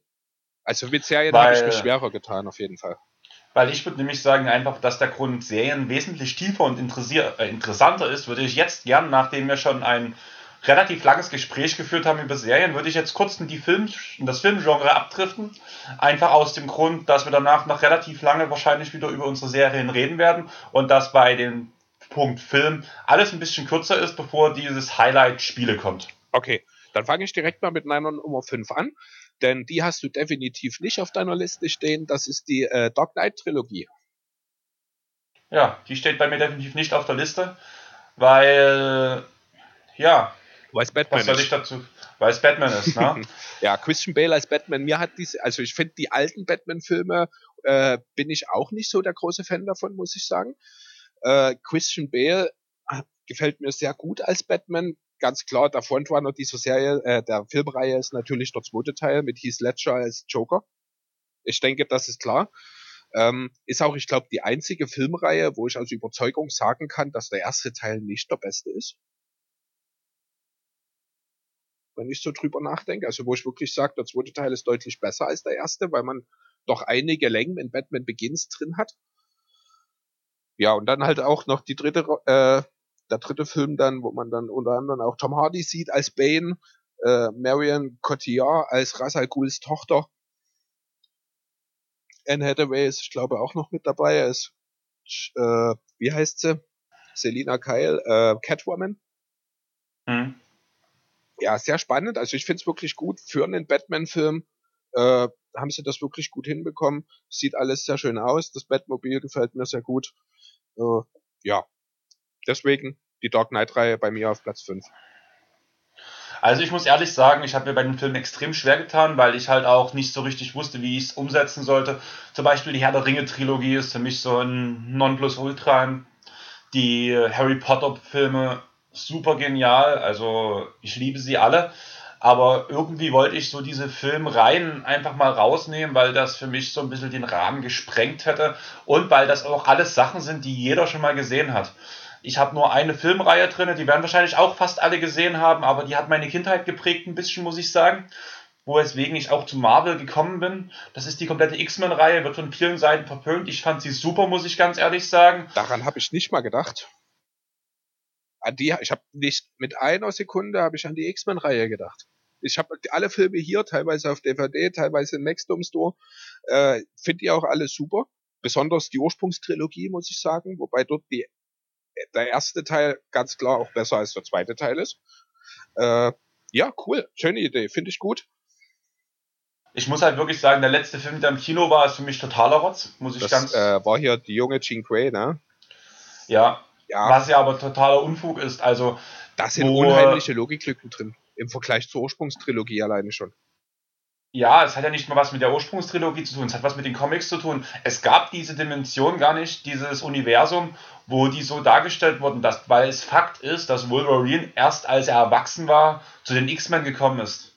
Wie soll er als Teenager Gene aufgehalten haben, zu Phoenix zu werden? Ja gut, also da, da mache ich mir weniger Gedanken drüber, weil man immer von der Comicreihe, äh, von der Comicvorlage abweicht. Äh, viel schwieriger finde ich dann, wenn man schon eine gewisse Anzahl an Filmen gedreht hat dazu und dann später versucht, die Vergangenheit der Filme umzudrehen, damit der neue Film Sinn ergibt. Da habe ich viel mehr Probleme damit. Da geht's mir weniger davon, ob das dann an der Comicreihe sich annehmt oder nicht. Äh, da, ja, das ist mir dann weniger wichtig. Da würde ich jetzt direkt auf meinen Platz 4 springen. Jeder, der mich kennt, weiß, dass ich ein riesen Will Smith-Fan bin. Und in welchem Film hat Will Smith mehr geglänzt als ein I Am Legend. Oh ja, wunderschöner Film. Film. Ich weiß auch noch, dass ich im Kino war, ich war mit Handballkollegen, viele hatten ihre Freundinnen mit, ich war zu dem Zeitpunkt Single, saß neben, also saß zwischen einem Mitspieler von mir und einer Freundin von dem Spieler, die mit war, die, wo das erste Mal dieser Zombie von oben von der Decke hing auf einmal und geschrien hat, wie die angefangen hat, sich zu schreien und hat sich in Ricken seinen Arm so reingekrallt ja, Will Smith, was soll ich sagen? I, Robot, genialer Film. Hancock fand ich super. Oh, ja. Es gibt ganz wenig Filme, wo ich halt wirklich sage, man hätte auch bei den Top-Serien eigentlich sagen können, The Fresh Prince of Bel-Air. Steht in meinen Honorable Mentions. Also kommen wir ja noch, das ist dann die Kategorie Comedy-Serien. Da habe ich ja, das da Honorable Mention dabei. Habe ich halt gar nicht dran gedacht. Will Smith für mich genial und I Am Legend. Der letzte Überlebende, der letzte Nicht-Zombie. Später stellt sich natürlich heraus, es gibt noch Überlebende. Und er kämpft sich durch die Straßen mit seinem Hund, der leider stirbt. A crying Moment und so. Aber ja, genialer Schauspieler. Auch die Aladdin-Filme oder der Aladdin-Film mit ihm, mit Will Smith als Genie. Perfekt. Okay, ja, habe ich bisher noch nicht gesehen. Ähm, ich würde mit meiner Nummer 4 weitermachen. Da bin ich mir sicher, bekomme ich auch Gegenliebe von dir, denn ich habe hier Zombieland stehen. Wir waren jetzt am Kino, haben schon im Podcast über Zombieland 2 geredet, wo man halt ehrlich sagen muss, Zombieland 1 war wesentlich besser. Definitiv. Und ja, ja, super Film. Super. Und auch der zweite war cool. Ja, aber der, also hier wirklich auch wieder ein Beispiel dafür. Der erste, der hat halt auch so einen unheimlichen Kultstatus in so kurzer Zeit ent, äh, entwickelt, ne? weil halt die Besetzung so genial ist. Woody Harrelson als Tallahassee, als dieser total durchgeknallte Zombies töten wollender, nach Twiggies suchender Irre, der aber irgendwie doch die ganze Zeit, obwohl er ganz schön sich von den Nerven lässt, doch irgendwie die Vaterfigur in dieser Gruppe ist. Jesse Eisenberg als neurotischer Schisser. Äh, fantastisch. Ich finde es super. Alleine Emma schon, wie der Film anfängt mit, äh, wer war das? Amber Heard, ich glaube, die 406, die Nachbarin im Wohnheim, die da über Nacht zum Zombie wird und ihn auf einmal fressen will. Ah, fantastisch. Von vorne bis ist hinten das, super Ist das eine Berühmtheit? Ist das eine Berühmtheit, die am Anfang dort ist? Das Amber Hört, ja. Also damals war es noch keine. Äh, mittlerweile ist sie relativ bekannt. Die hat unter anderem auch Drive Angry gemacht mit Nicolas Cage. Äh, ja, nee, sagt mir gar nichts. Ich guck gerade. Ich glaube, die war mit Johnny Depp sogar mal verheiratet. Ich glaube, die ist das. Ja, okay. von 2015 bis 17. Ich google es gerade. Ach, ihr Aquaman. Die, die Rothaarige bei Aquaman. Ich habe Aquaman nicht geguckt. Ah, okay. Ich habe eine Able Ablehnung gegen. Ja, Aquaman, Aquaman. zweitbester DC-Film nach Wonder Woman. Ganz am Rande mal genannt.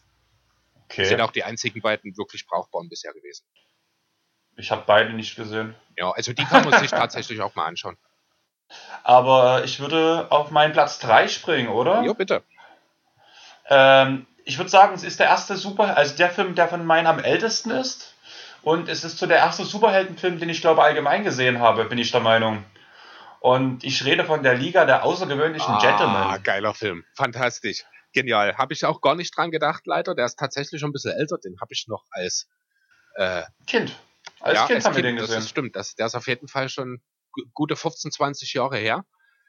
Äh, ja, aber mega geil, super Film, super unterhaltsam ja. Halt viel Witz und ein Zusammenschluss von den Au von außergewöhnlichen Gentlemen. Zum Beispiel ist Dr. Jekyll bzw. Mr. Hyde dabei. Neptune ist dabei. Äh, wen hast du noch dabei? Diesen Will, einen, der sich unsichtbar macht. Quartermain. Das ist so der, das ist jetzt weniger der Held eigentlich. Das ist so ein Abenteurer einfach, der damit reingebracht wird. Äh, Dorian Quays dabei. Ah ja, stimmt, der Vampir. Genau. War nee, das doch, ne? Dorian Grace, der mit dem, äh, mit dem Buch, äh, mit dem Buch sage ich, mit dem, äh, mit dem Porträt, der nie altert. Aber ist das nicht ein Grund, dass er Vampir ist? Halt, es ist kein Vampir. Das ist einfach nur ein Mensch, der hat, ich weiß nicht, ob beim Teufel oder bei wem auch immer, ein Deal eingegangen, dass anstatt seines Körpers ein Bild, also ein Porträt von ihm altert. Und er würde aber sterben in dem Moment, wo er das sein eigenes Bild sieht, weil dann das Alter quasi wieder auf seinen Körper überspringt. Das ist Dorian Gray. Ich glaube, es gab auch mal einen Einzelfilm von ihm, aber den habe ich nie gesehen. War das nicht sogar auch so, dass er auch nicht getötet werden kann, weil das auch die Schusswunden und sowas auf das Porträt übergegangen sind? Das kann, ja, genau, richtig. Äh, den Vampir, den du meinst, das ist äh, war die, das die Frau. Das war die Frau, genau. Die kannte ich aber so auch vorher nie. Mina Hager heißt sie im Film, aber die kannte ich ja. vorher in dem Zusammenhang nicht. Gehört irgendwie in die Dracula-Thematik wohl rein. Okay, auf jeden Fall kurz Zusammenführung. Es werden halt von der Regierung werden halt, wird halt diese Liga der außergewöhnlichen Gentlemen gegründet, die halt alle ihren speziellen Charakter haben. Eigentlich alles Einzelgänger sind, bis auf vielleicht die Vampiren und dieser Cray. Die waren ja vorher auf ein Paar und die müssen sich gegen das Böse auflehnen, wobei ich schon gar nicht mehr sagen kann, was das Böse überhaupt vorhatte, muss ich ganz ehrlich sagen. Ich, ich habe den Film bestimmt zehn Jahre nicht gesehen, aber der hat so meine Jugend geprägt, dass ich ihn einfach erwähnen wollte und musste. Ja, sehr schöner Film. Gehe ich auf jeden Fall mit, hat mir sehr gefallen. Meine Nummer drei ist wahrscheinlich ein bisschen überraschend. Da, ja, das ist ein Liebesfilm eigentlich. Ist jetzt wahrscheinlich nicht unbedingt das, was du von mir erwartest. Ganze nennt sich Silver Linings. Noch nie gehört, hat äh, ungefähr fünf Jahre alt, würde ich jetzt behaupten, weil ich weiß es nicht genau. Ist in Deutschland auch total unter dem Radar gelaufen. Hauptdarsteller sind unter anderem äh, Jennifer Lawrence und Bradley Cooper. Also die Besetzung ist wirklich stark, muss ich dazu sagen.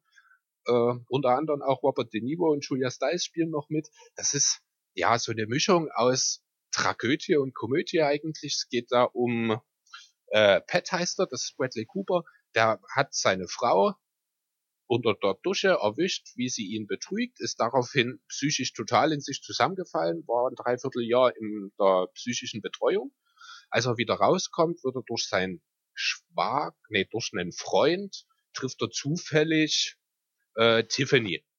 Deren Mann ist gestorben, die ist dadurch emotional total instabil geworden, hurt deswegen durch die Gegend und bietet auch Pat direkt an, hey komm, ich will Sex, lass uns machen äh, er ist da ein bisschen zuerst ja abgeneigt, sage ich mal. Sie fängt dann an, ihn zu stalken und dann entwickelt sich so eine ganz kuriose Freundschaft, äh, die dann auch von dem ganzen Umfeld mitgetragen wird. Da wird dann eine Wette entsteht dann noch daraus, wo die an einem Tanzwettbewerb teilnehmen müssen. Also wo sie ihn dazu zwingt, damit äh, an dem Tanzwettbewerb teilzubringen und ihm damit verspricht, dass sie einen Brief von ihm an seine Frau noch übermittelt, und ja, dann gehört zu diesem Teil der Wette, gehört dann auch noch ein Spiel der Dallas Cowboys. Das ist also wirklich ganz kurios, ganz abgedrehte Charaktere, die dort miteinander äh, super auch harmonieren. Also Bradley Cooper, Jennifer Lawrence, fantastischer Film. Im Endeffekt gar nicht so sehr Liebesgeschichte, wie es vielleicht im äh, Anfangs sich darstellt. Ich finde es wirklich klasse. Ich finde den Film super, hat einige Oscars bekommen. Wie gesagt, in Deutschland leider äh, ein bisschen unterm Radar gewesen, aber qualitativ super Film auf jeden Fall für mein, meine Begriffe. Fun Fact: Ich habe vielleicht vor acht, neun Jahren eine Jennifer Lawrence gedatet. Hat sich ja gut entwickelt seitdem, ne? Wieso? Naja. Wie meinst du das jetzt? Wie meinst du das jetzt? Ja. Ich verstehe. Hat sich zumindest für den besseren Weg entschieden. naja, aber ich würde sagen, wir gehen auf Platz 2 und ich würde auch sagen, eigentlich jeder, der mich schon länger kennt, auf jeden Fall wird den Platz 2 verstehen. Du kennst mich, glaube ich, nicht so lange und weißt nicht, wie ich groß geworden bin, aber mein Platz 2 ist Marley und ich. Kenne ich gar nicht. Mit Owen Wilson als Hauptdarsteller, der mit Jennifer Aniston, glaube ich, zusammen. Die sind ein Paar, langsam kommt so der Alltagstrip rein. Die Frau möchte halt ein Baby. Was macht der Mann dann? Wenn die Frau ein Baby möchte? Verschwinden? Einen Hund holen. Ein Hund? okay, geht natürlich auch. Und das, und das ist Marley. Und Marley ist ein ähm, Golden Retriever. Viel zu aufgeweckt. Eigener Kopf, Dickschädel, verfressen hoch 10 und das ist tatsächlich ein Film mit keinem Happy End. Und ich würde sagen, wenn ich den Film jetzt wieder gucken würde, ich würde wieder losholen wie ein Schlosshund. Spoiler, der Hund stirbt am Ende, weil er sich im Magen verdreht. Okay. Der ist halt kurz, der ist halt was, das ist die Geschichte so, wie Mann mit Hund groß wird. Der, der Hund, der, der ihn durch alle Scheißzeiten begleitet. Der sogar mal die Nachbarskinder vor Einbrechern rettet, weil er danach halt anschlägt. Und Owen Wilson halt als der, ich weiß gar nicht mehr, wie er richtig heißt, ich glaube Nick oder so, der sich danach halt dort die Polizei ruft und den Verbrecher oder die Kinder vor dem Verbrecher beschützt, weil die bloßen Babysitter da haben. Und der wird halt mit dem Hund alt, die bekommen dann Kinder. Da gibt es auch Probleme mit den Kindern, die sind kurz davor, den Hund wegzugeben, entscheiden sich dann trotzdem für den Hund, dass er halt nie weggegeben werden darf. Im Alter wurde dann er ruhiger, die Kinder haben ihn geliebt und danach gegen Ende überfrisst er sich halt, der Magen verdreht sich und stirbt daran. Und damit endet der Film und mega traurig. Komme jetzt schon fast in Tränen wieder dabei, muss ich ganz ehrlich sagen. Und ich bin halt mit, seit ich Kind bin, also es gibt Bilder von mir, da meine Eltern hatten eigentlich immer ähm, einen Kuwatsch. Kuwatsch ist ein ungarischer Hirtenhund. Ich weiß nicht, wer für wem von euch das was sagt. Relativ groß, langes weißes Fell. Damals, als ich noch Baby war, da habe ich auch keine Erinnerungen dazu, hatten sie ein relativ großen, stämmigen, schwarzhaarigen Hund. Der hieß Rex. Glaubst du, der typische Hundename so schlechthin? Damals zumindest, und, ja. Damals zumindest. Und da gibt es ein Bild, wie er mich durch übers Grundstück meiner Eltern zieht. Ich halt so vielleicht zwei, drei auf einer Lokomotive drauf sitzen. Der zieht mich durchs Grundstück. Halt den Hund. Danach kam Benny, das halt der erste Kuwatsch war, mit dem ich halt meine ganze Jugendzeit verbracht habe. Danach Arco, den ich danach geholt habe. Und jetzt auf dem Grundstück der Bruno ist auch wieder ein Kubatsch. Und ich bin halt immer groß geworden, habe halt auch das Sterben eines Hundes mitbekommen. Und gerade deswegen hat dieser Film mich so mitgenommen. Also für jeden Hundeliebhaber ein Muss-Film. Aber halt auch nichts für leichte Nerven, einfach weil es schon echt hart ist am Ende. Okay. Also ich habe ihn tatsächlich noch nie gesehen. Bin auch nicht so der ganz große Fan davon, wenn man zu sehr auf die Tiere geht dann in den Film, muss ich ehrlich sagen, weil ich bin dann doch mehr ja, der Fan davon, wenn die Leute miteinander reden in den Film irgendwie, die Dialoge. Ich weiß nicht, ich kann da mit Tieren in einem gewissen Maß, natürlich gehört's dazu, aber so fast als Hauptfigur, sage ich mal, ich war auch kein Fan von Nessie beispielsweise oder sowas. Das ist, das kannst du nicht vergleichen. Nee, es geht schon so schon, um diese typischen Alltagsprobleme, vor allem zwischen Jennifer Aniston und Owen Wilson, was ja zwei Top-Darsteller sind auch. Also mit den beiden kann ein Film eigentlich nicht schlecht werden. Okay. Ja, aber sehen, vielleicht schaue ich mir mal an. Ich habe auf jeden Fall, ich glaube sogar das erste Mal gehört gerade eben. Zumindest kann ich mich nicht mehr dran erinnern. Gesehen habe ich ihn wahrscheinlich noch nicht. Okay, ja, meine. Bestimmt aber auch zehn Jahre alt, würde ich sagen. Okay. Ja, gut. Äh, meine Nummer zwei würde ich relativ kurz halten, denn zum einen ist das eine Kombination aus, ich glaube, mittlerweile 18 Filmen. Äh, deswegen ganz kurz einfach nur hingehauen, die Avengers-Reihe. Komplett von Iron Man 1 bis zu, was war jetzt das letzte war, ich glaube Far From Home. mit Spider-Man 2. Äh, die komplette Reihe habe ich mir einfach. Ich bin früher als Kind hatte ich leider nie so den ganz großen Bezug zu diesen ganzen Marvel Comics. Das ist dann irgendwann später erst wirklich mit den Filmen bei mir hat das angefangen, mit dem ersten Iron Man Film. Bin dann aber komplett davon vereinnahmt worden, bin nicht mehr weggekommen. Gehe jetzt noch zu jedem Marvel Film ins Kino und ja, ich denke, mehr muss ich dazu gar nicht mehr sagen. Ja. Ist natürlich filmisch jetzt nicht die ganz hohe Kunst, aber super Unterhaltung, super lustig, bisschen Action dabei. Es gibt einen Grund, warum die Filme so erfolgreich sind. Ja, aber ich muss ehrlich sagen, also auf die gesamte Avengers-Reihe gesehen, bin ich gar nicht so der große Fan davon, einfach weil da viel zu viele Charakter dabei sind, mit denen ich nie was anfangen konnte. Zum Beispiel bin ich nie der große Zukunftsmensch, wo ich mir halt sage, wodurch bei mir Iron Man schon so ein bisschen mit seinem Ganzkörperanzug, was, also ich weiß, wie Iron Man gehypt wird und wie alle diesen Menschen oder diese Figur feiern, aber ich war nie ein großer Iron Man Fan. Danach hier Wonder Woman ist dort doch mit, nee, nicht Wonder Woman, wie heißt sie? Meinst du Black Widow? Die, die Adaption zu ähm, Superman. Die Adaption? Ach, du meinst, naja, Super, äh, du meinst Captain America oder was? Nee, in Supergirl gab es die nie auch, Ja, das oder? ist aber, das ist alles äh, DC. Supergirl, Nein, wie, Wonder wie Woman, Batman, Superman, das ist alles DC, das ist kein Marvel. Wie, ja, aber wie hießen die beiden Avengers, die danach am Ende von einem anderen Planeten kommt? Ach, du meinst Captain Marvel, alles klar, ja, stimmt. Genau, die mein, die mein ah, ich. Die so, hab, ja. Auf den Namen bin ich nicht gekommen. Okay. Das ist auch sowas, die ist für mich zu übermächtig, die hat für mich diesen Superman-Status und äh, nein. Also, die Filme waren allesamt wirklich gut, aber halt, es gibt halt da Filme, die ich lieber geguckt habe als andere. Zum Beispiel auch dieser neue Spider-Man ist für mich nicht der wahre Spider-Man. Der, der wahre Spider-Man ist für mich so wie McGuire. Genau. Ja. Das stimmt, wobei ich sagen muss, äh, finde sie trotzdem ganz unterhaltsam. Auch mit Tom Holland haben sie eine gute Besetzung, wobei ich mir ein bisschen Sorgen darüber mache, wenn es mal irgendwann ein neues äh, Spider-Man Reboot geben wird, dann fangen wir wahrscheinlich an, hier mit Babys zu drehen ja, es ist halt so ein bisschen so, hm. Zumal es halt auch dann nicht wieder die Originalstory ist von Spidey und das sind halt so Sachen, die mich halt stören. Bei Spidey gab es die ganzen Universen, ja, okay, ist nun mal so, aber für mich gab es halt nur den einen wahren Spider-Man und dementsprechend. Ja, das liegt aber auch nur daran, dass du halt mit Tobey Maguire als Spider-Man aufgewachsen bist. Das bin ich auch. Ich habe auch die äh, Trilogie mit Tobey Maguire hier. Ich habe auch die anderen beiden Spider-Man-Filme da. Ich habe sogar die mit Andrew Garfield da. Ich habe die Trilogie als Taschenbücher. Als, mit Tobey Maguire. Die gab es als Taschenbücher. Ja, die gab es damals als, als, als Buch. Aha, okay. Mhm. Ja. Nee, also ich habe auch die hier mit Andrew Garfield. Ich glaube, die hießen Amazing Spider-Man. Das ist, genau. ich glaube, ganz gut gewesen, dass man die, die weiter verfolgt hat. Wobei der Amazing Spider-Man halt der coolste Spider-Man im Comic-Style war ja, also der erste war auch okay, aber dieser zweite Teil, Rise of Electro hieß der, ich glaube, mit Jamie Foxx war das, der war halt richtig schlecht. Wobei Electro eigentlich wirklich im Comic ein richtig geiler Gegner ja, war. Ja, also da haben sie einfach aus dem Film haben sie nicht viel gemacht. Deswegen fand ich das dann auch okay, wo man gesagt hat, wir machen keinen dritten Teil mehr, dass man drei Jahre später dann anfängt, neu aufzusetzen. Das war dann alles natürlich auch noch nicht so bekannt oder beziehungsweise für uns erwartbar.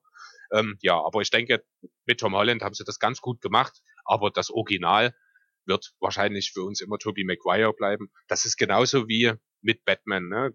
Die unsere äh, Generation, für die es also jetzt nicht für dich, weil es dich nicht weiter tangiert, aber äh, für uns ist Christian Bale Batman, andere sehen dann eben beispielsweise George Clooney als Batman.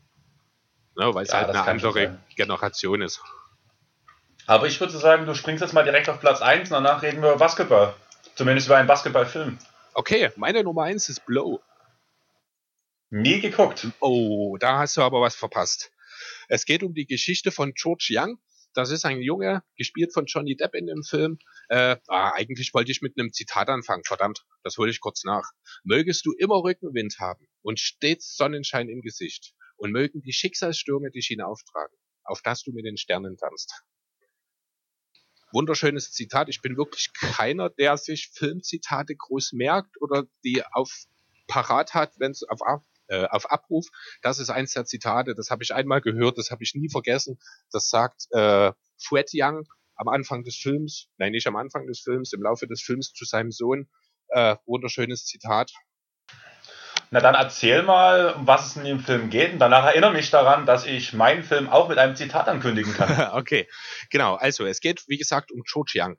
Cho Chiang ist in armen Verhältnissen in der Ostküste der USA aufge wachsen. Ich glaube, sein Vater war ein Klempner oder ein Handwerker und er hat relativ früh für sich schon beschlossen, er möchte nicht so ein Leben führen. Er möchte was erreichen, er möchte Geld verdienen und fängt da deswegen schon relativ frühzeitig an, mit Drogen zu dealen entwickelt sich da immer weiter, hat mit seinem besten Freund Tuna ein richtiges Geschäft mehr oder weniger aufgezogen, äh, was aber ihn noch nicht zufriedenstellt. Er will immer mehr, er will immer weiterkommen, deswegen zieht er früher oder später dann äh, an die Westküste nach Kalifornien und entwickelt sich zum größten Drogenschmuggler der USA. Hauptsächlich geht es dabei um Kokain ähm, das ist so, das ist Zhujiang, ganz kurz dazu noch. Ähm, es handelt sich hier um eine wahre Begebenheit. Also Zhujiang gibt's wirklich. Der sitzt aktuell, ich glaube, auch noch im Gefängnis.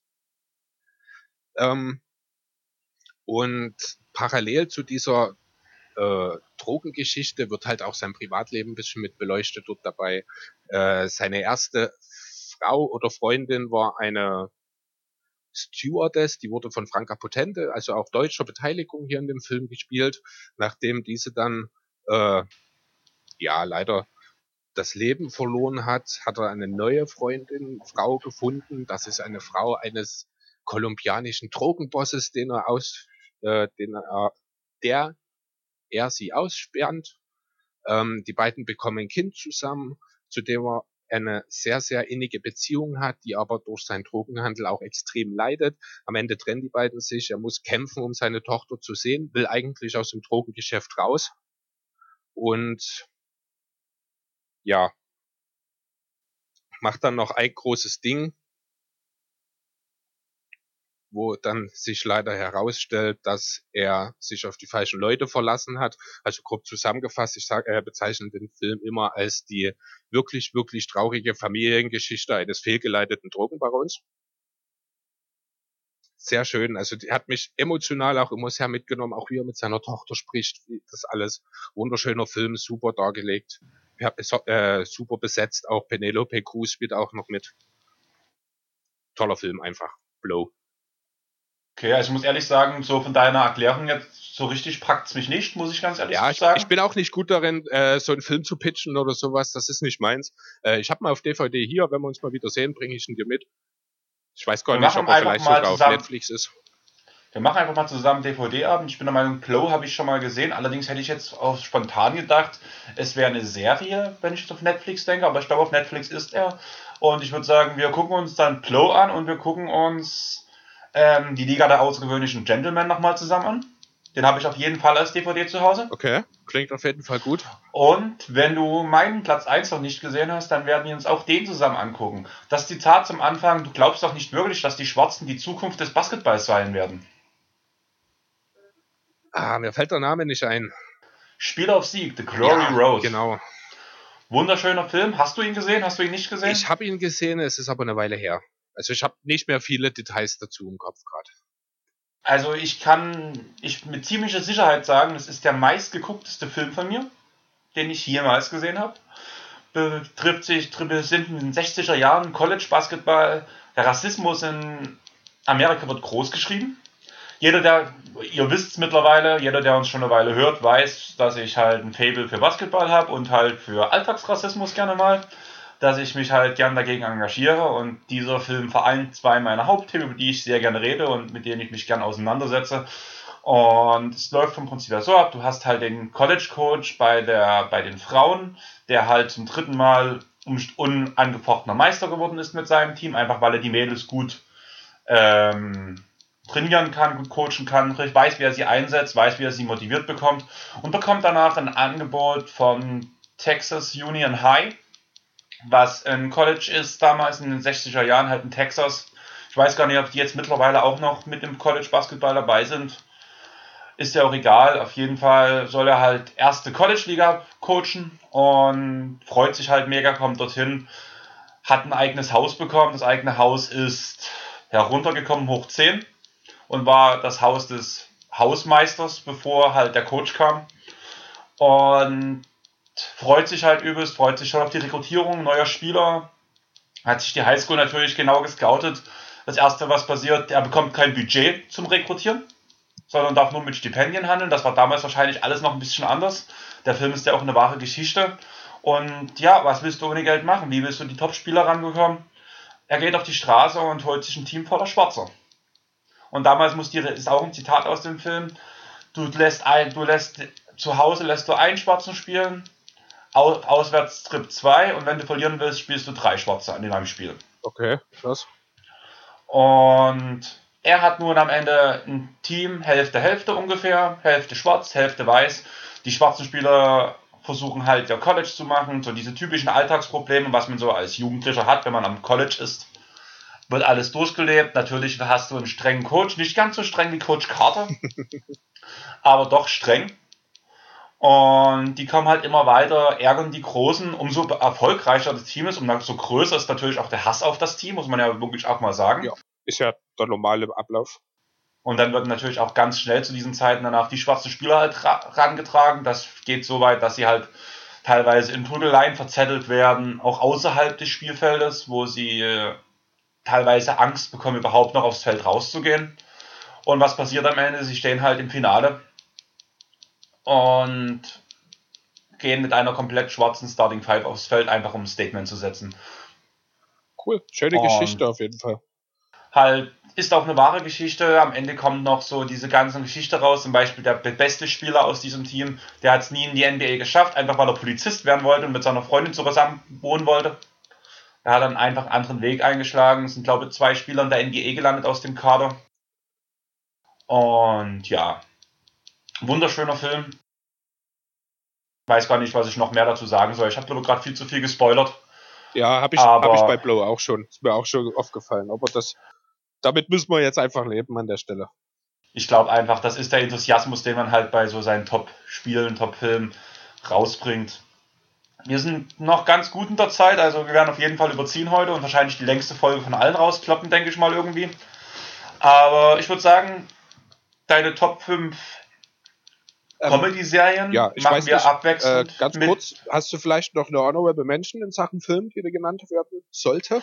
Nicht wirklich, wie gesagt, ich habe so diese Herr der Ringe und Harry Potter habe ich schon gesagt, die mich. Ja, die habe ich auch hier stehen. Ähm, ich habe noch, was ich persönlich, was mir sehr gefallen hat, Bob White auf Netflix. Mit Will Smith übrigens auch. Ja, ich weiß, habe ich geguckt, aber das war so, dass da war, nie, war Will Smith nie Will Smith. Naja, also das ging ja, das war ja, der hatte ja eine tiefere Bedeutung, da ging es ja auch um die Thematik Rassismus. Ähm, ich ja, fand, ich das weiß. ist alles sehr schön dargestellt gewesen. Äh, die Tarantino-Filme kann man natürlich immer mitnennen. Und was oh, ich, Shutter Island, Shutter Island. Shutter Island ist kein Tarantino-Film, oder? Ja, anders war Leonardo DiCaprio. Genau, der spielt dort mit, aber kein Tarantino-Film. Äh, Inglourious Bastards, Django Unchained, Reservoir Dogs, hat er nun doch ein paar gemacht. Und den ich hier noch mir handschriftlich, der ist mir heute Vormittag erst eingefallen, Wolf of Wall Street. Fantastischer Film. Das schaue ich mir auch sehr, sehr gerne ein. Auch mit Leonardo DiCaprio übrigens. Ja, stimmt. Aber den habe ich tatsächlich auch noch nicht gesehen. Den könnte ich dir aber, auch mal mitbringen. Aber Chris, ich würde trotzdem langsam mal auf die Zeit pochen, weil zumindest über die Spiele müssen wir, glaube ich, ein bisschen ausführlicher reden. Zumindest. Findest du? Also gerade die Spiele habe ich mir ehrlich gesagt nicht Spiele aufgeschrieben. Die Spiele also, sind für mich so, dass die Spiele ist das Highlight eigentlich für mich. Also ich kann da so schön in die Tiefe gehen Na und gut, so viele uns, Geschichten erzählen. Dann lass uns kurz noch unsere zweite Serienkategorie durchziehen. Äh, bei mir sind es die Comedy-Serien, bei dir sind es die Animes, ne? Ja, ist nicht ganz, also bei meinen Top 5 Animes ist auch ein Film dabei. Okay, ähm, ich würde einfach mal mit Serien anfangen. Da müssen wir wahrscheinlich auch nicht allzu viel dazu sagen. Ich habe jetzt hier auf Platz 5 How I Met Your Mother gesetzt ich würde sagen, bei deinen Serien muss man nicht so viel dazu sagen. Das wollte ich dazu sagen. Das habe ich gemeint, Ach richtig. So. Also das sind jetzt auch weitestgehend auch bekannte Sachen. Wie gesagt, das ist halt die Kategorie Comedy-Serien. Das ist so die leichte Unterhaltung nebenbei. Ähm, da bieten sich halt solche Sachen an. Also Honorable Menschen habe ich hier, hatte ich schon erwähnt, Prince von Bel Air, Big Bang Theory. Das ist so die Kategorie, um die es mir hier geht. Habe auf Platz 5 jetzt How I Met Your Mother gesetzt, in erster Linie, weil ich die letzte Staffel entgegen der teilweise wohl großflächigen Meinung sehr schön fand, wie man das Ganze beendet hat. An sich die Charaktere Barney, Ted, Marshall, Lily, Robin und Co. ist natürlich super lustig, super interessant, hat einen gewissen Kultstatus seiner Zeit erreicht, der bei mir immer noch Bestand hat. Willst du alle fünf bei dir jetzt gleich direkt aufzählen und äh, oder willst du es abwechselnd nee, machen? lass uns abwechselnd machen. Okay, dann würde ich sagen, mein Platz 5 ist Akamega Kill. Es geht um eine Fantasy-Welt, wo viele Monster rumspringen und es besondere Waffen gibt, die sogenannten Kaiserwaffen. Die wurden damals von Magiern hergestellt und da wurden Seelen von Monstern eingepflanzt. Und das Große und Ganze ist, das hat, ist, ist eine Regierung, eine Art Diktatur, kann man sagen. Ein junger König ist am Thron, weil seine Eltern verstorben sind. Und der, wie sagt man, der Vogt, der Hofzar, der, der so ein bisschen eigentlich hinter der Königsposition steht, tut den König ähm, beeinträchtigen und zu äh, Entscheidungen führen, die nur dem Hof gelten und dem nicht den Leuten, dem, dem gemeinen Pöbel. Und daraufhin hat sich ähm, eine Widerstandsgruppe gegründet, die danach gegen diese ähm, Obrigkeiten, gegen die reichen Leute vorgehen. Und quasi so eine Art Robin Hood Story kann man sagen, mit schön viel Action, schön viel Blut, muss man ganz ehrlich sagen. Auch viele Sachen, die in die Psyche gehen. Und kleiner Spoiler, es sterben ganz, ganz viele Hauptcharaktere und meistens sind es genau die, in die man sich gerade verguckt hat. Okay. Das macht sehr, sehr, wirklich eine sehr traurige Serie. Tina zum Beispiel konnte die Serie nicht mal zu Ende gucken, weil jedes Mal, wenn, wenn ein, ihrer Hauptcharakter, ein, ein Charakter, wenn die sich in einen Charakter verguckt hat und so die Gefühle langsam für diesen Charakter aufgebaut hat, Nächste Folge tot. Nächste Folge tot. So dieses, typ, dieses typische Game of Thrones Prinzip. Und. Hast du Game of Thrones gesehen? Ähm, bis auf die letzten zwei Staffeln, weil ich halt keinen Sky habe. Okay, also ich habe gar nichts davon gesehen. Ich war kurz neugierig, weil mir gerade auch in den Sinn kam, dass ja keiner von uns Game of Thrones genannt hat. Ist super. Game of Thrones okay. ist eine richtig, richtig geile Serie. Das Ding ist bloß, dass ich halt nicht illegal gucke, weil sie mich als Kind damals beim Saugen und da muss man so einen Vertrag unterschreiben, dass die dich 30 Jahre lang beobachten dürfen. Aha. So eine Unterlassungsklausel, dass die halt das Recht haben, anhand, anhand meiner IP, auf, die auf meinen Namen gemeldet ist, halt solche Serien zu verfolgen, äh, dass die mich kontrollieren dürfen. Ob sie es nun machen oder nicht, keine Ahnung. Also wenn ich, Aber, mal, wenn ich mal wieder so eine Aufnahme bei dir bin und nebenbei eine Raubkopie ziehe, würdest du wahrscheinlich direkt in den Knast gehen. Im schlimmsten Fall ja. Okay. Also wenn du mich loswerden willst, dann viel Spaß. Ja, habe ich zumindest einen Plan. Jetzt erstmal für den Fall, dass es dazu kommt. Okay. ja. Was ist dein. Also hast du noch Fragen? Klingt die Story für dich eigentlich interessant? Klingt die Story für dich nicht interessant? Ja, ich glaube, bei Anime ist es weniger die Story bei mir die Frage. Ich mag einfach diese. Ist eigentlich ist es bescheuert, weil meine nächste Serie, die ich jetzt nenne, ist eine Zeichenserie, ist Family Guy. Und wenn ich jetzt zu dir sage, ich mag die Art der Zeichen, des Zeichnens nicht, ähm, da klingt das ein bisschen bescheuert irgendwie, ne? Aber ich weiß nicht, ich kann mit Animes so, äh, erstmal mag ich diese von Grund auf großen japanischen Augen, die die zeichnet, überhaupt nicht. Das ist so schön, vor allem bei Frauen. Das ist so schrecklich, das ist so unreal. Also klar, es ist ein Zeichentrick, wie viel Realismus gehört dort rein, aber ich finde das teilweise so unproportional. Besonders vor dem Hintergrund. Und ich weiß, das klingt jetzt auch ein bisschen rassistisch und das soll es eigentlich nicht sein, aber wenn man dann halt auch dran denkt, wo diese Serien herkommen. Und dann hast du jede Menge Leute mit riesengroßen Augen da. Es tut mir leid, ich kann da einfach, ich kann da auf Dauer mir das nicht anschauen. Das, ich, das fühlt sich einfach falsch an.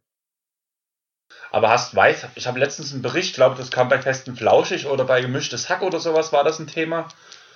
Oder war es sogar bei Lukas seinem Leipzig allerlei? Ich weiß es gerade gar nicht in irgendeinem haben sie geredet, warum die Augen eigentlich in dem asiatischen Raum so zusammengekniffen sind. Warum das halt genetisch so, warum der Körper sich so entwickelt hat in dem Raum. Das ist aufgrund der Sonneneinstrahlung, weil die in Asien eine gewisse Sonneneinstrahlung halt haben, in gewissen Winkel. Plus irgendwie noch was mit ähm, den relativ warmen Winden, die dort herrschen oder sowas warum die Augen sich so entwickelt haben. Die haben das wirklich wissenschaftlich begründet, haben da einen Artikel dazu auch mit als Quelle mit angegeben. Fand ich sehr interessant. Ist es tatsächlich auch, ja. Aber ähm, du verstehst so ein bisschen, worauf ich hinaus will, oder? Ja, aber du musst halt versuchen, dich in die Story reinzuversetzen. Du hast selber gesagt, na gut, wir kommen später dazu.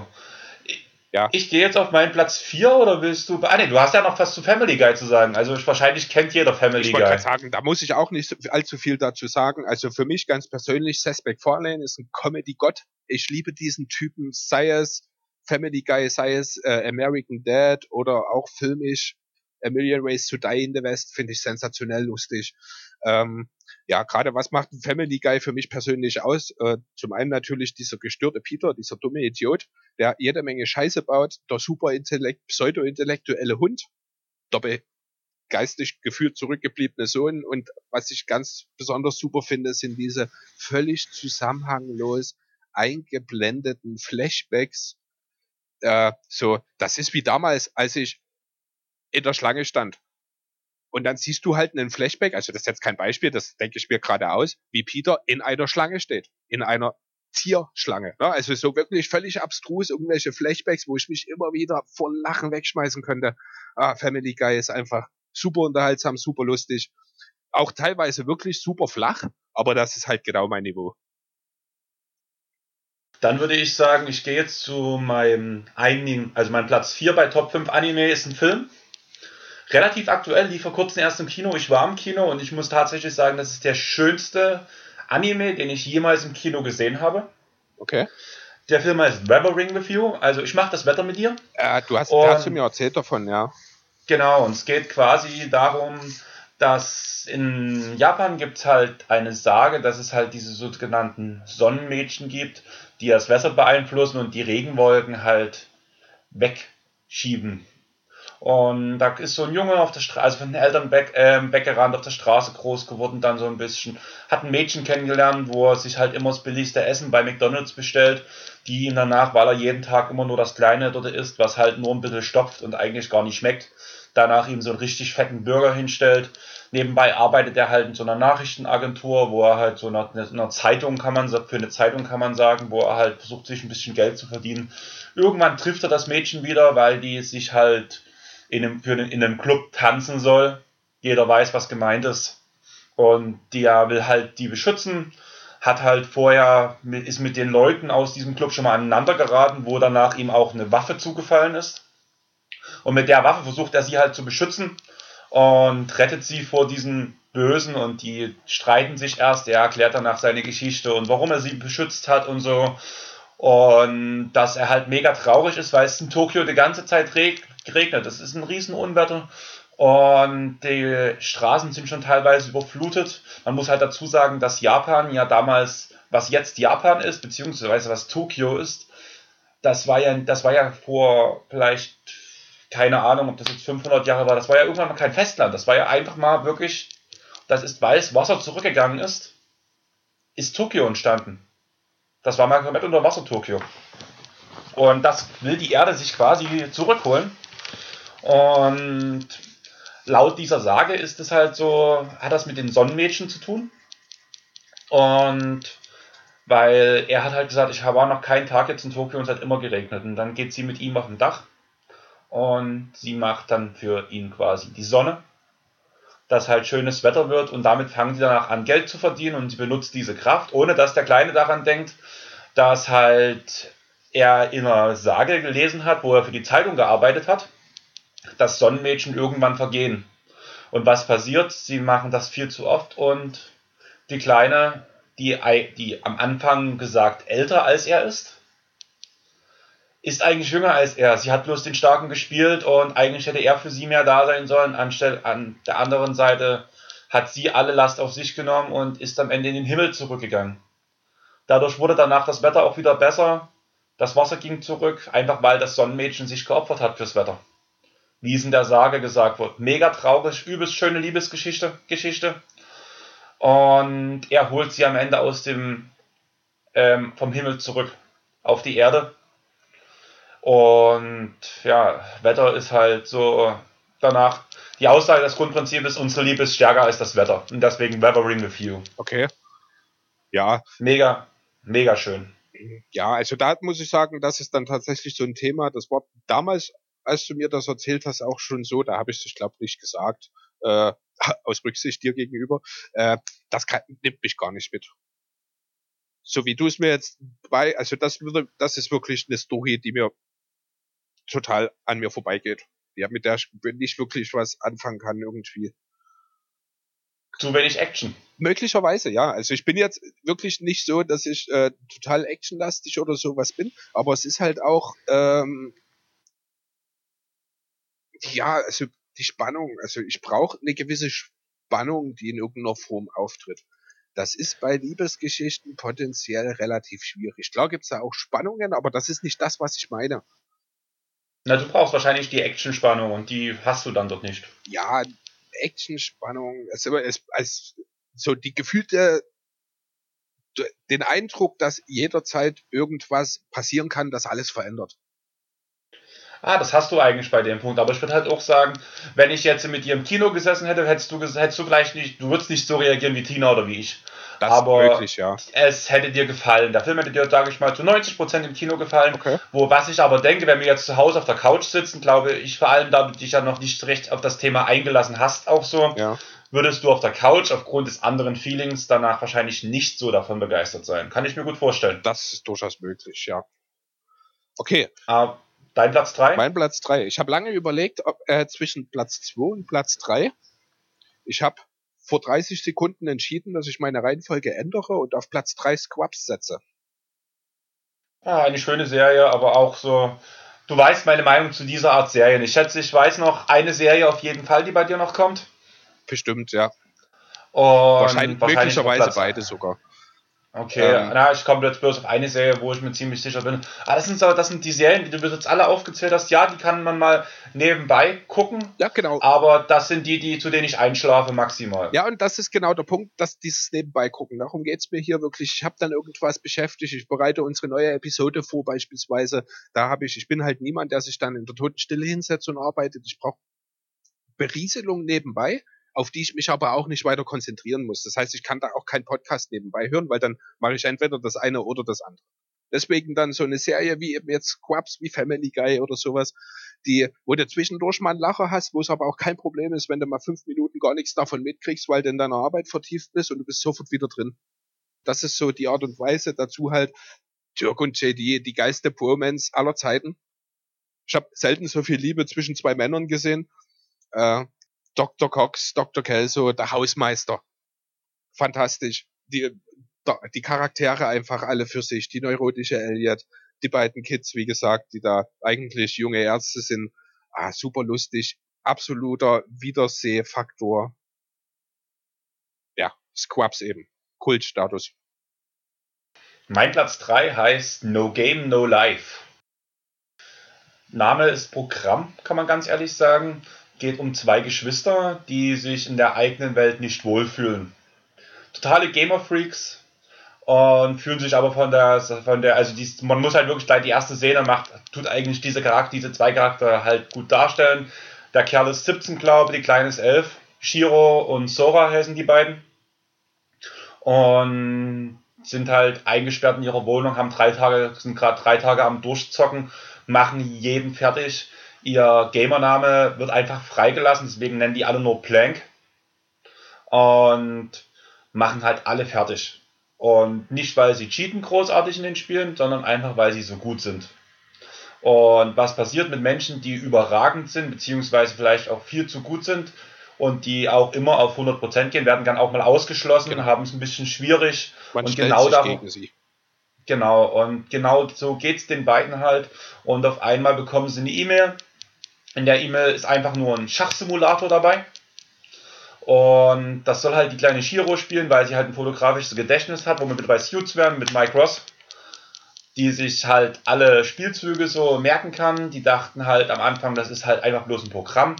Am Ende macht das Programm einen dummen Zug und will Auto will tut absichtlich einen dummen Zug machen, wo die halt merken, die spielen wirklich gegen was Reales. Am Ende gewinnen die beiden zusammen trotzdem und bekommen eine E-Mail Seid ihr eigentlich glücklich mit eurer Welt? Wäre die nicht lieber in einer anderen Welt wiedergeboren worden, werden würde? Und dann gehen die halt in ihrem Kopf so durch, was für eine Welt leben wir eigentlich? Du wirst bestraft dafür, wenn du zu gut bist. Du wirst bestraft dafür, wenn du zu schlecht bist.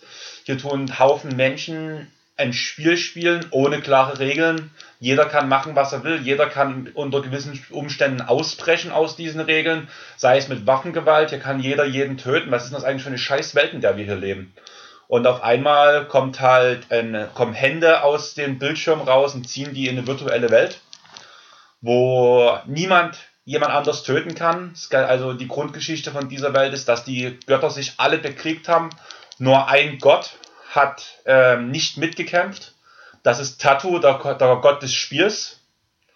Und er hat danach die Herrschaft an sich gerissen und hat die neuen Regeln für diese Welt aufgestellt. Hier darf niemand töten, hier darf niemand jemanden äh, verletzen. Hier wird alles nur per Spiele entschieden. Und dass das halt ihre Welt ist. Und selbst Staatsgrenzen werden per Spiel entschieden in, diesen, in dieser Welt. Okay. Und die, die kommen halt das Reich der Menschen halt danach, die natürlich im Vergleich zu magischen Wesen, die halt zum Beispiel hell sehen können und sowas, hm, ganz schön benachteiligt sind. Und die versuchen halt danach, das alles umzusetzen, um das alles besser zu machen.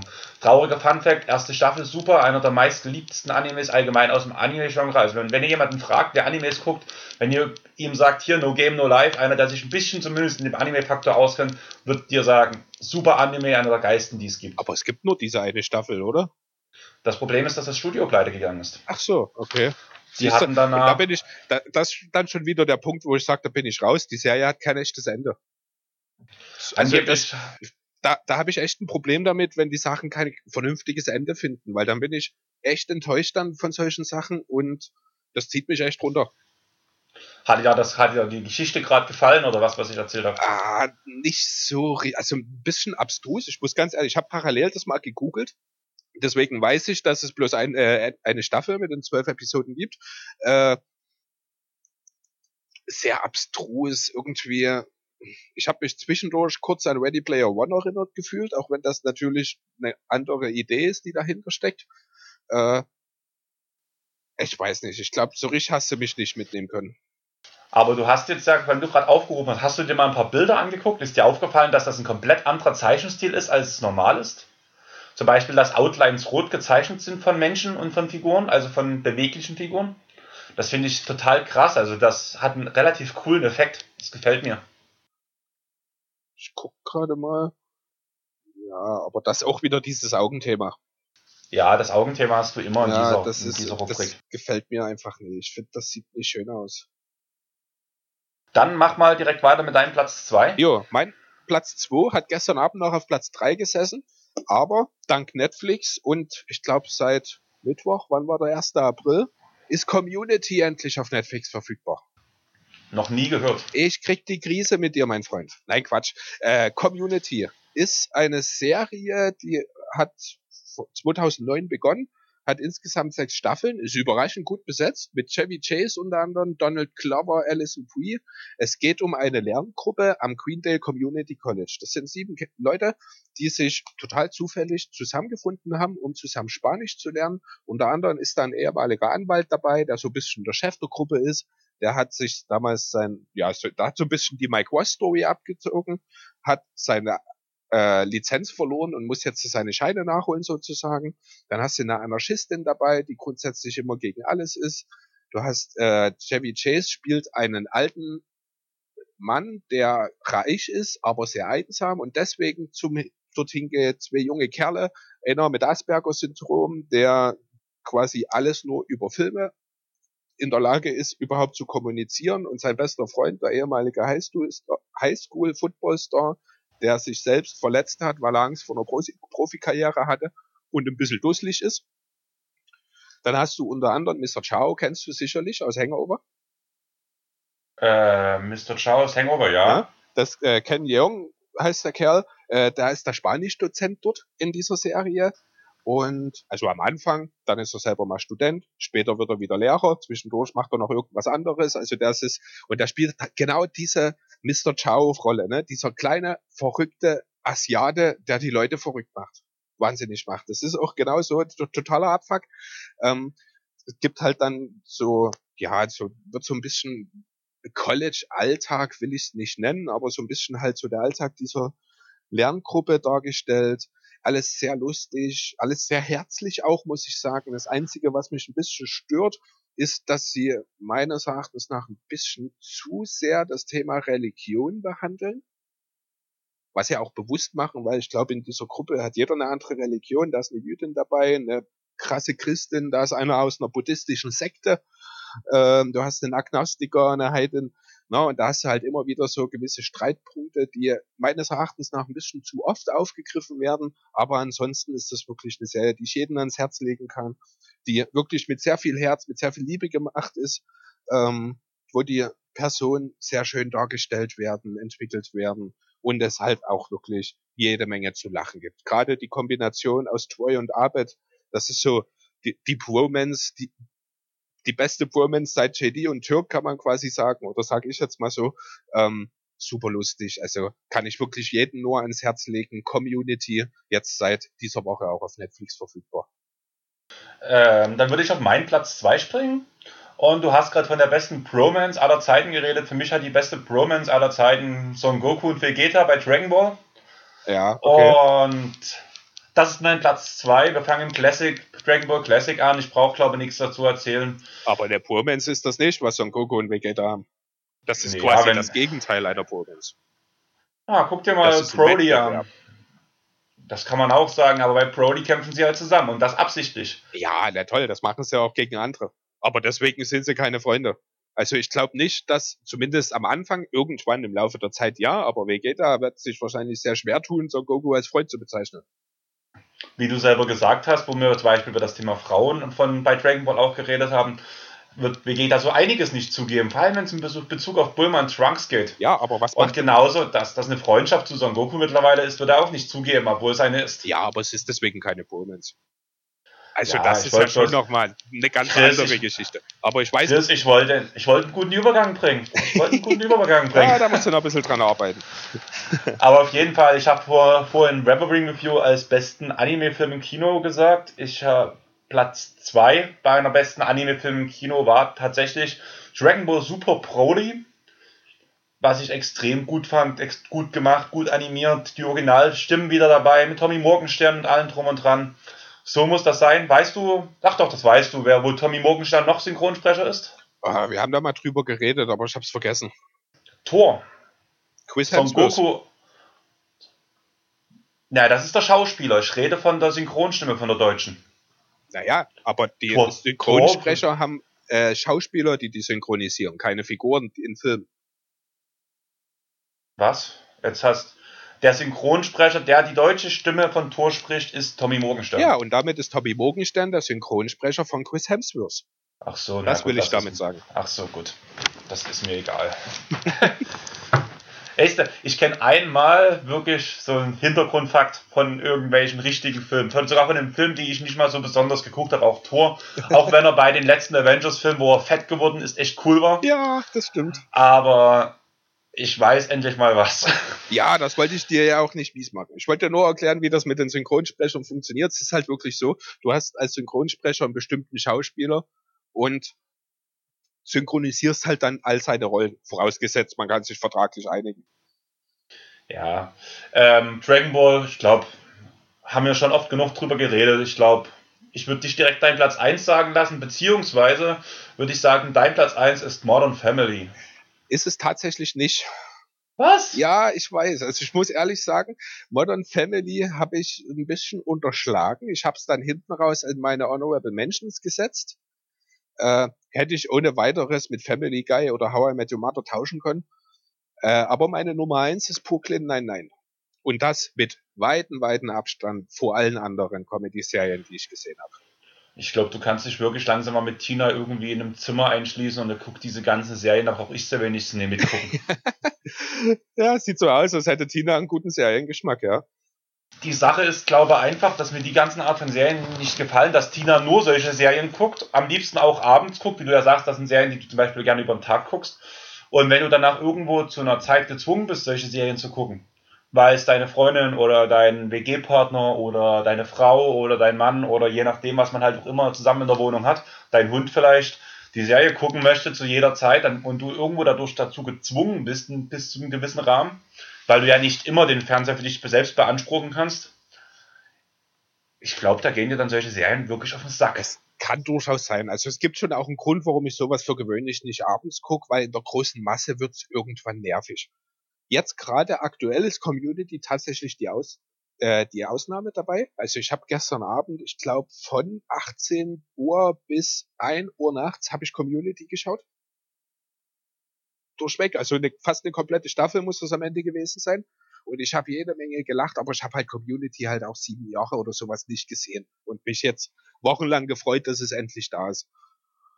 Ich muss halt wirklich sagen, dass halt, ähm, ich bin gerade froh, Tina guckt gerade Criminal Minds.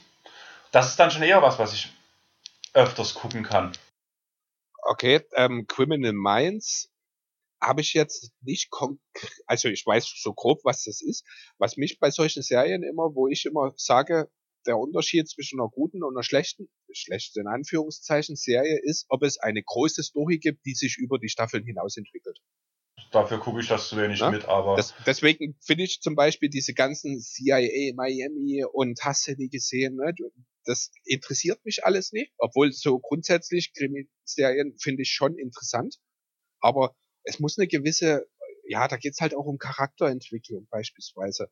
Äh, ja, hast du bei allen Serien, die ich vorhin genannt habe, Grimm, Person of Interest, Sherlock, Suits, Arrow, hast du überall eine Entwicklung, die über die einzelnen Staffeln hinausgeht, um die Charaktere zu entwickeln und alles. Und sowas brauche ich in solchen Serien. Deswegen, und ich glaube, Criminal Minds ist sowas beispielsweise nicht. Deswegen das zum Beispiel bei mir automatisch schon mal in der Prioritätenliste runterfallen würde. Naja, dann hau jetzt aber langsam mal ein paar Infos für Brooklyn noch raus, weil ich habe dich eigentlich direkt abgewürgt. Ja, genau. Brooklyn, nein, nein. Äh, ist auch so eine Serie, die lange bei mir so ein bisschen unterm Radar lief, bis sie dann auf einmal bei Netflix war, wurde damals so ein bisschen präsentiert als das Scrubs aus dem Polizeirevier das fand ich einerseits sehr interessant, weil ich ja Scrubs sehr liebe, andererseits war ich skeptisch, weil ich nie wusste, ob man das in einem Polizeirevier wirklich gut umsetzen kann. Letzten Endes muss ich sagen, haben sie das super genial umgesetzt. Das ist eine unheimlich lustige Serie. In der Hauptrolle spielt Andy Samberg, ein Detective Peralta. Also es geht grundsätzlich halt um das 99. Polizeirevier in Brooklyn und um die Detectives dort sowie ihren Sergeant, der von Terry Crews gespielt wird, den bestimmt viele auch kennen.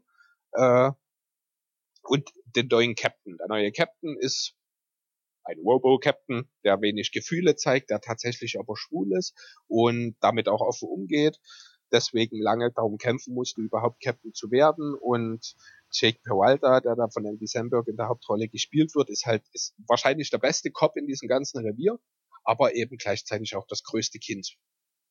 Und so entwickeln sich dann halt, mittlerweile gibt es, ich glaube, sieben Staffeln dazu, äh, immer wieder neue Sachen. Es gibt eine Wette zwischen zwei Detectives, wer am Ende des Jahres mehr äh, Verhaftungen hat. Wetteinsatz ist, wenn Jake gewinnt, muss Amy mit ihm auf ein Date gehen. Wenn Amy gewinnt, darf sie Jakes Auto zerstören.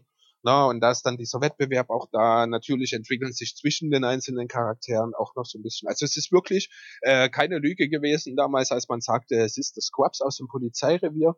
Äh, super lustig, super schräg teilweise auch, äh, mit vielen Gastauftritten, unter anderem von Craig Robinson, der wiederholen kommt. Das ist ein bekannter amerikanischer Comedian, der da als Pontiac-Bandit mit regelmäßig auftaucht, in jeder Staffel mal vorbeikommt und für unheimlich viele klasse Gags sorgt. Ähm, ja, also wenn ihr was richtig viel lachen wollt, schaut euch Brooklyn Nine-Nine an. Ja, mein Platz 1 hast du vorhin schon angesprochen. Du hast ihn schon mit mir angefangen zu gucken. Assassination Classroom. Mega geile Serie. Ein übermenschliches Wesen, was sich mit Macht 20 fortbewegen will, hat 70% des Mondes in die Luft gesprengt. Jeder weiß, der Mond ist nochmal ein Stück größer als die Erde, sprich, wenn es die Erde in die Luft sprengen würde, dann könnte es ohne Probleme die Erde in die Luft sprengen. Sie setzt der Erde ein Ultimatum, es zu töten von einem Jahr, aber nur unter der Voraussetzung, dass eine bestimmte Klasse von ihm unterrichtet werden darf. Und ja, klingt alles skurril, dieses übermenschliche Wesen sieht aus wie ein Oktopus. Ja, Der kann ich dir mal ganz kurz eine Frage stellen? Ja. Hast du gerade gesagt, dass der Mond größer ist als die Erde? Ja. Falsch? Suchst du nach alternativen Fakten im Internet oder? Ich wollte sagen, eigentlich, ich wollte eigentlich gerade davon reden, dass die Erde ja flach ist und deswegen das Gesamtvolumen, weißt du? Ja, naja, also tatsächlich, ich habe es jetzt kurz gegoogelt, weil ich die Aussage sehr seltsam fand. Äh, das Volumen der Erde ist etwa 50 mal größer als die des Mondes. Aber warum geht es denn dann in der Serie so darum, dass ja dann das Monster mit einmal die Erde in die Luft sprengen könnte? Naja, das, nur weil er das mit dem Mond, äh, weil die Erde größer ist als der Mond, heißt ja nicht, dass er das nicht kann. Keine Ahnung. Das weiß er, das weiß er dann aber keiner. Dann hat er vielleicht sich gut verkauft und den Leuten gut gedroht. Also auf jeden Fall, vielleicht ist es auch einfach bloß ein Logikfehler, keine Ahnung. Vielleicht ist es auch eine Paralleldimension, in der der Mond größer ist als die Erde. Keine Ahnung. Ist ja auch eigentlich ziemlich egal. Vom Prinzip her geht es halt ja nicht darum, dass das Ding den Mond in die Luft gesprengt hat, sondern dass eigentlich, was später rauskommt, ein missglücktes ähm, Experiment ist, weshalb er jetzt so aussieht, wie er jetzt aussieht. Und die eine Assistentin, die eigentlich die ganze Zeit zu ihm stand während diesen ganzen Experimenten, die auch eine Liebesbeziehung geführt haben, ist danach bei einem Unglück in dem Labor ins Leben gekommen und hat halt sich gewünscht, dass er die Klasse 3e ähm, in einer gewissen Schule halt unterrichtet. Einfach aus dem Grund, weil sie selber dort Lehrerin war und man muss halt sagen, das Schulprinzip dieser Schule, die Kuno Geki Opo Schule ist das, die, das funktioniert halt so, dass halt 95% der Schüler angetrieben werden, die Besten zu sein, die krassesten zu sein. Und die restlichen 5% sind auf einem abgelegenen Schulgelände. Das sind halt die Leute, die halt entweder durch Gewalt aufgefallen sind, die nicht gut gelernt haben und so weiter und so fort, die so ein bisschen die Außenseiter sind. Dort, wo niemand hingehen will, die einfach aufgrund von der ganzen Umsetzung von diesem weiteren Schulgebäude keine Chance haben sich abzuheben wieder, wieder zurückzukommen ins Leben, wieder eine gute Schulnote zu erhalten und so weiter und so fort. Und dass diese Serie tut sich in vielen Punkten auch mit dem Punkt Depression beschäftigen und so und wie dieser Lehrer versucht, diese Kids aufzubauen, dass die wieder lernen, ja, ich bin was wert, ja, ich kann was und bloß weil ich vielleicht eine Sache nicht kann, kann ich was anderes vielleicht dafür wieder besser, ist das so richtig schön. Es ist einfach eine Serie für die Seele, wo einem gezeigt wird, hey, egal was du hast und egal was, aus welchen Ver Verhältnissen du kommst, aus welchen ähm, Umständen du kommst, was passiert ist, wenn du dir die richtigen Leute suchst, wenn du mit den richtigen Umgang hast, wenn du dich hochziehen, wenn du willst, kannst du alles erreichen, was du willst. Und das ist so eine schöne Story. Das Ziel der Schüler ist halt, ihn zu töten, weil ja er in einem Jahr die äh, Erde in die Luft sprengen will. Du hast bei Brooklyn 99 Nein, schon angefangen Nein, nein, hast du schon gesagt, skurril. Also ich glaube, Assassination Classroom ist nochmal eine ganz andere Stufe. Ja, definitiv. Also ich habe ja ein bisschen was davon schon gesehen, äh, damals bei dir. Es war auch ganz interessant, muss ich sagen. Äh, trotz der großen Augen? Trotz der großen Augen, wie gesagt, also ich bin ja grundsätzlich ein Fan von der Story. Das mit den Augen stört mich halt, aber beziehungsweise allgemein bin ich halt nicht so der ganz große Anime-Fan.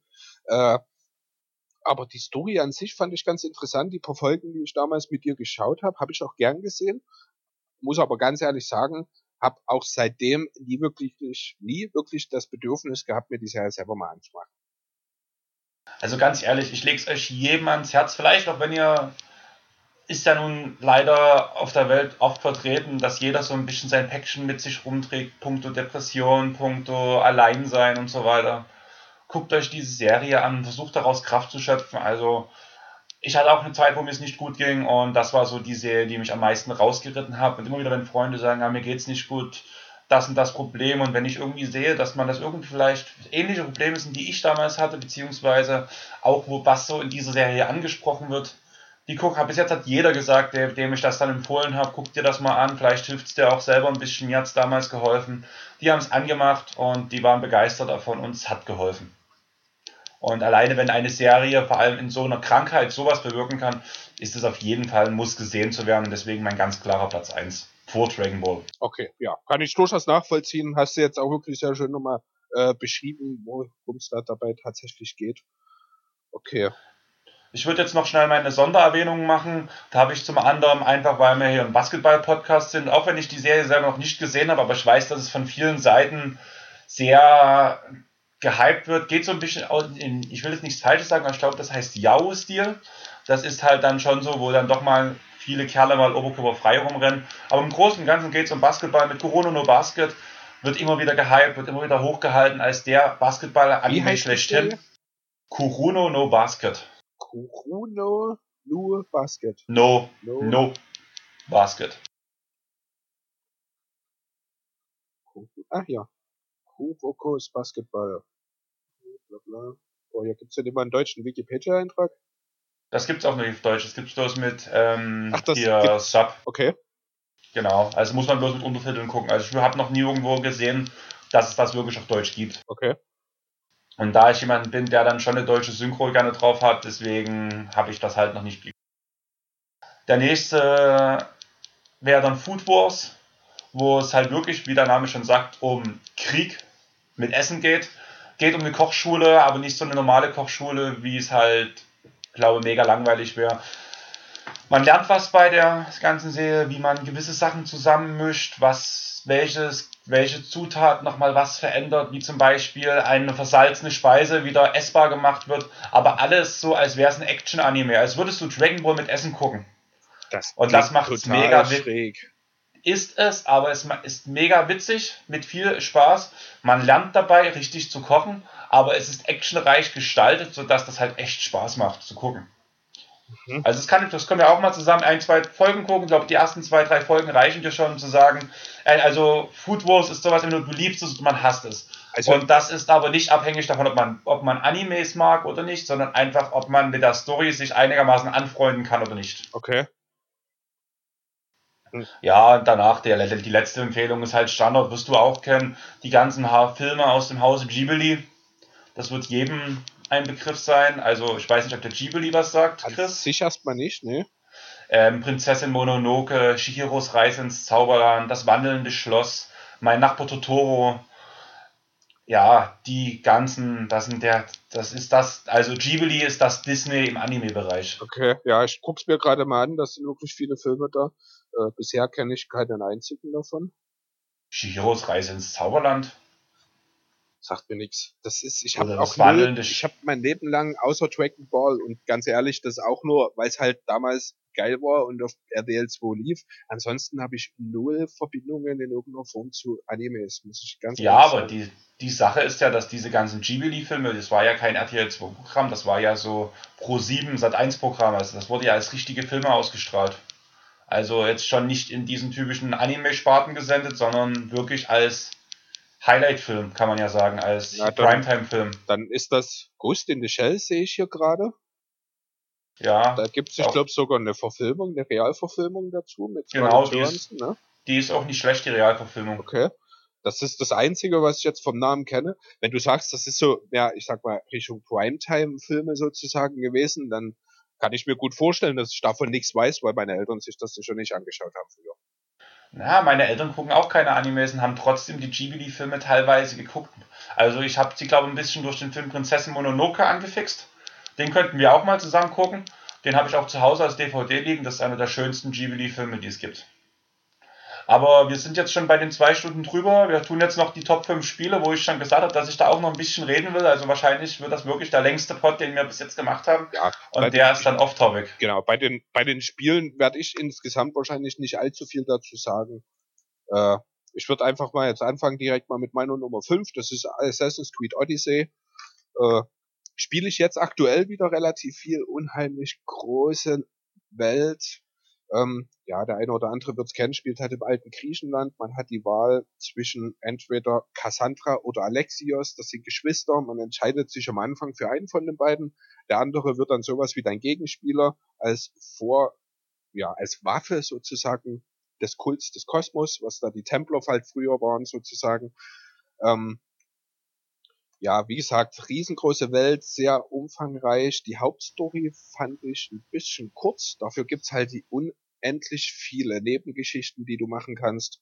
Hast die Möglichkeit, wieder schöne Schlachten auf dem Meer zu machen, unter anderem. Das Kampfsystem ist sehr schön weiterentwickelt worden. Gefällt mir sehr gut. Wenn jemand sehr viel Zeit übrig hat, kann ich Assassin's Odyssey, Assassin's Creed Odyssey durchaus empfehlen. Ich muss bei mir wirklich sagen, ich habe wo ich drüber, ich habe erst meine fünf Spiele hingeschrieben. Der Platz 5, der hat so tendiert zwischen gefühlt 30 Spielen, wo ich nicht genau wusste. Das war so eine Mussfüllung, weil ich mich nicht entscheiden konnte, was rauskommt. Im Endeffekt habe ich mich für einen Titel entschieden, der wie alle anderen meiner Top 5 Titel auch eine Spielereihe ist. Und ich habe auch in Klammern immer noch dazu stehen, welcher Platz er in meiner Spielereihe ist. Also wie, welcher Platz die Spielereihe wäre. So wird ein Schuh draus. Und mein Platz 5 ist Prince of Persia mit Warrior Riff In. Habe ich nie gespielt. Für jeden, der es halt nicht genau weiß, Prince of Persia, du bist, du bist ein Prinz im alten Persien. Logisch, Prince of Persia. Ja, das ist schon naheliegend. Und du erhältst halt im ersten Teil den Dolch der Zeit, mit dem du halt die Zeit zurückspulen musst.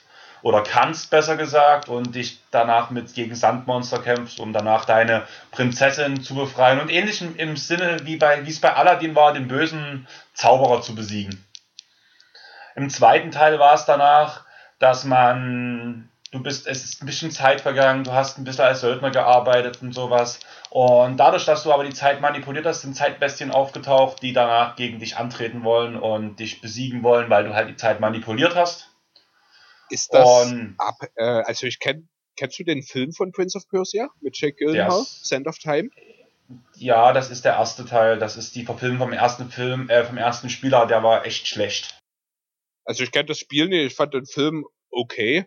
Ah ja, stimmt, hier sehe ich es gerade, hier ist Sand of Time auch als Spiel nochmal dabei. Weil du gerade von diesem Dolch angefangen hast, muss ich halt unmittelbar an den Film denken, deswegen. Genau, das ist, das ist das, der Hauptteil halt aus dem ersten Film. Also der Film, den du meinst, ist, der, ist die Story zum ersten Teil. Ach so, okay. Aber wenn man das Spiel halt gespielt hat, ist es so viel tiefer als dieser Film. Das ist ähnlich, als wenn du ein Buch gelesen hättest, danach kommt die Verfilmung. Meistens ist das Buch besser und so ist es auch bei dem Spiel. Immer ist das Buch besser. Ich habe noch nie eine andere Option gesehen.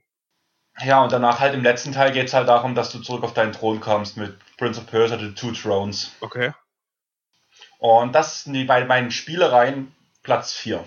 Also da wird es sogar noch aufgrund der Stärke der ganzen einzelnen Spiele noch einen Platz nach vorn rutschen. Mhm, okay. Gut, Spielereien, so habe ich mir jetzt nicht. Hab, bei den Spielen habe ich wirklich Einzelspiele dastehen. Meine Nummer 4 ist Red Dead Redemption 2. Habe ich nie gespielt, einfach, obwohl es eigentlich genau mein Spielstil sein müsste, würde ich sagen, fast sogar. De Denke ich tatsächlich auch. Ähm, ich habe, äh, ich glaube, zum ersten Teil ungefähr genauso da gesessen wie du jetzt zum zweiten. Äh, damit konnte ich hat mir irgendwie die Idee nicht so richtig gefallen. Ich war schon immer so ein kleiner GTA-Fan und Red Dead Redemption ist ja auch von denselben, von Rockstar Games. Aber mir hat die Idee im ersten Teil nicht gefallen. Jetzt, als dann der zweite Teil, ich weiß gar nicht, letztes, vorletztes Jahr rauskam, haben sich halt die Kritiken auch überschlagen und alles positiv. Und wenn man dann mal reingeschaut hat, äh, grafisch ist das super, ne, auch wieder gigantisch große Welt, unheimlich viele Möglichkeiten, sich die Zeit zu vertreiben. Man kann ins Theater gehen, man kann einfach mal draußen durch die Gegend streifen, ein bisschen Tiere jagen, um dann entsprechend craften zu können. Du kannst ganz normal deine Missionen machen, die da im GTA-Style so ein bisschen verpackt sind. Du hast viele Nebenmissionen, viele unbekannte Persönlichkeiten, die du entdeckst sozusagen. Die, der Charakter, die Hauptfigur ist ziemlich cool, finde ich.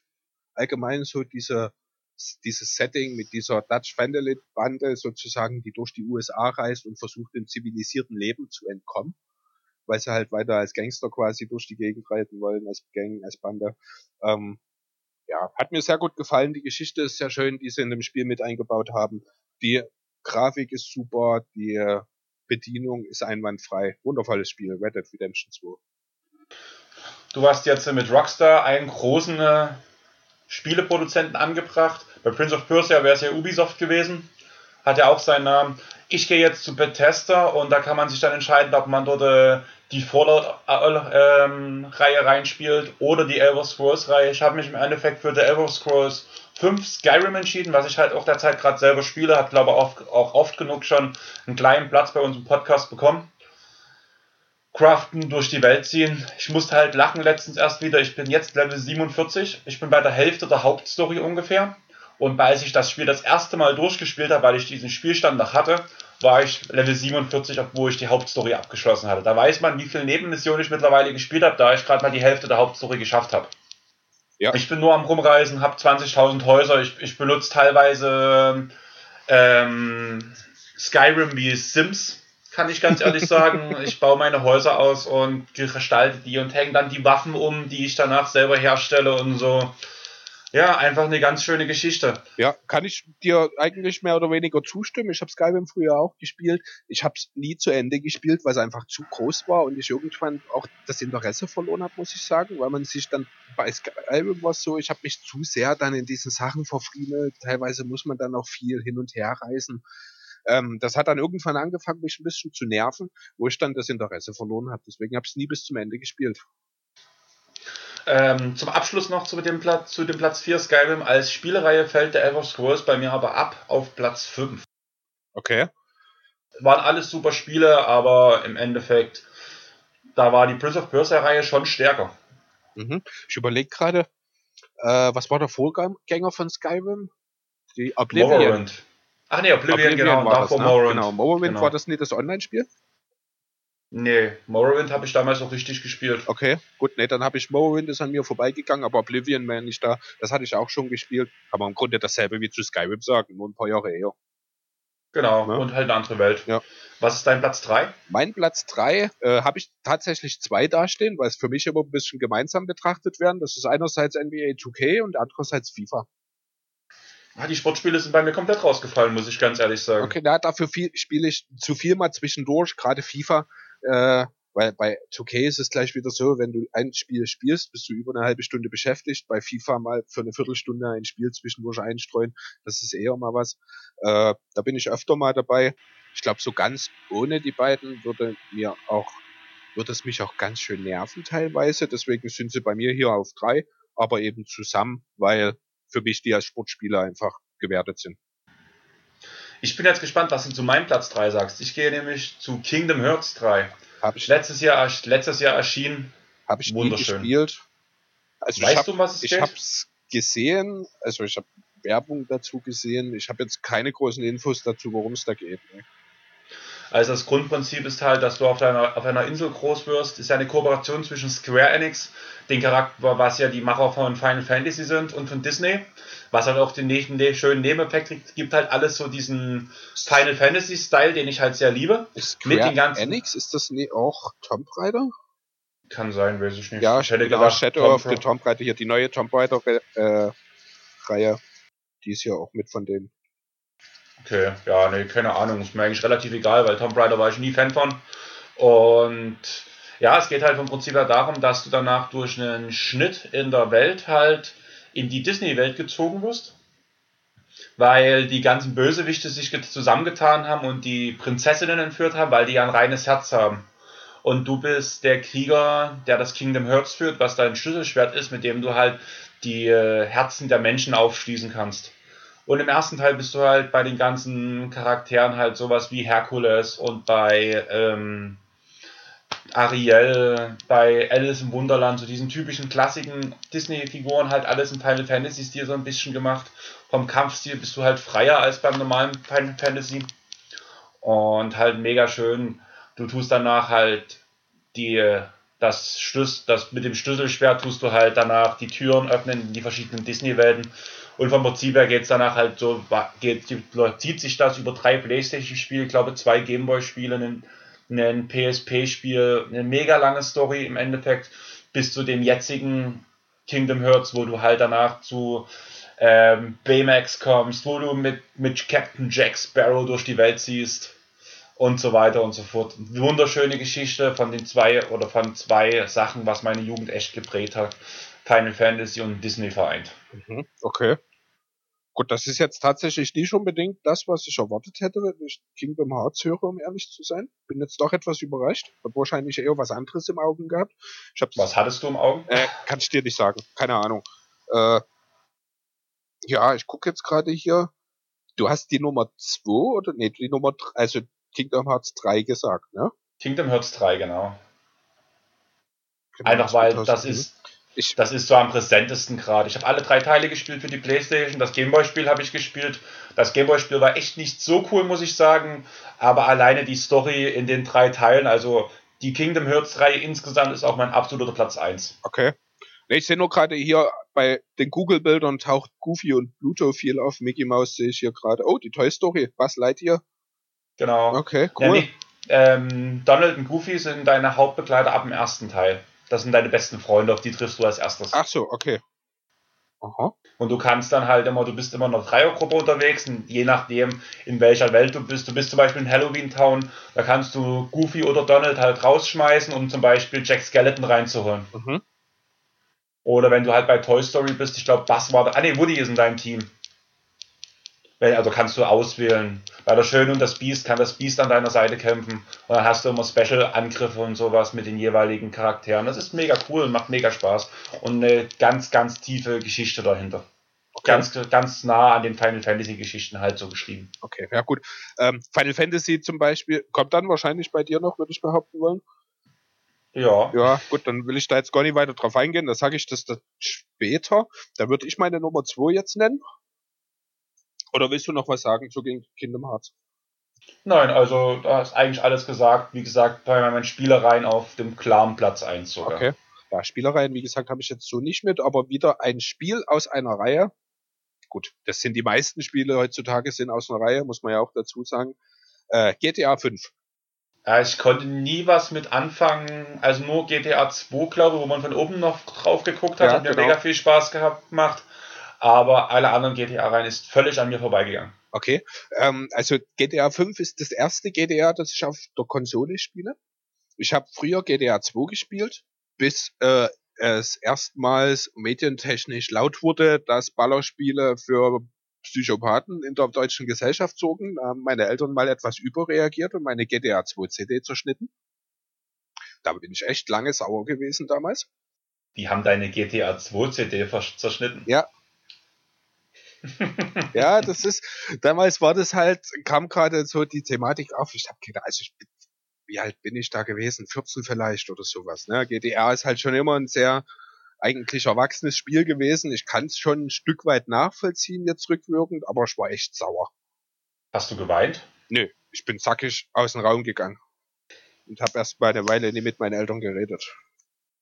Glaube ich zumindest. Es ist halt wirklich schon eine Weile her jetzt. Ne? Das ist eine schöne Geschichte. Ja. Also, ey, hinten, also rückwirkend betrachtet, wollten sie mich ja irgendwie nur schützen. Ne? Ich habe das damals natürlich überhaupt nicht verstehen können. Das war mein Lieblingsspiel damals. Das hat mir halt einen Spaß gemacht. Ich habe mir auch gar nichts weiter gedacht, wenn ich mit einem Typen, der eine Waffe in der Hand hat und in der 2D-Welt einfach durch die Gegend gehe und Leute überfahre und Leute erschieße. Mein Gott, das war halt Unterhaltung für mich. Nie mehr und nie weniger. Aber in den Medien wurde halt gesagt, dass solche Spiele dafür sorgen, dass die Menschen Idioten werden.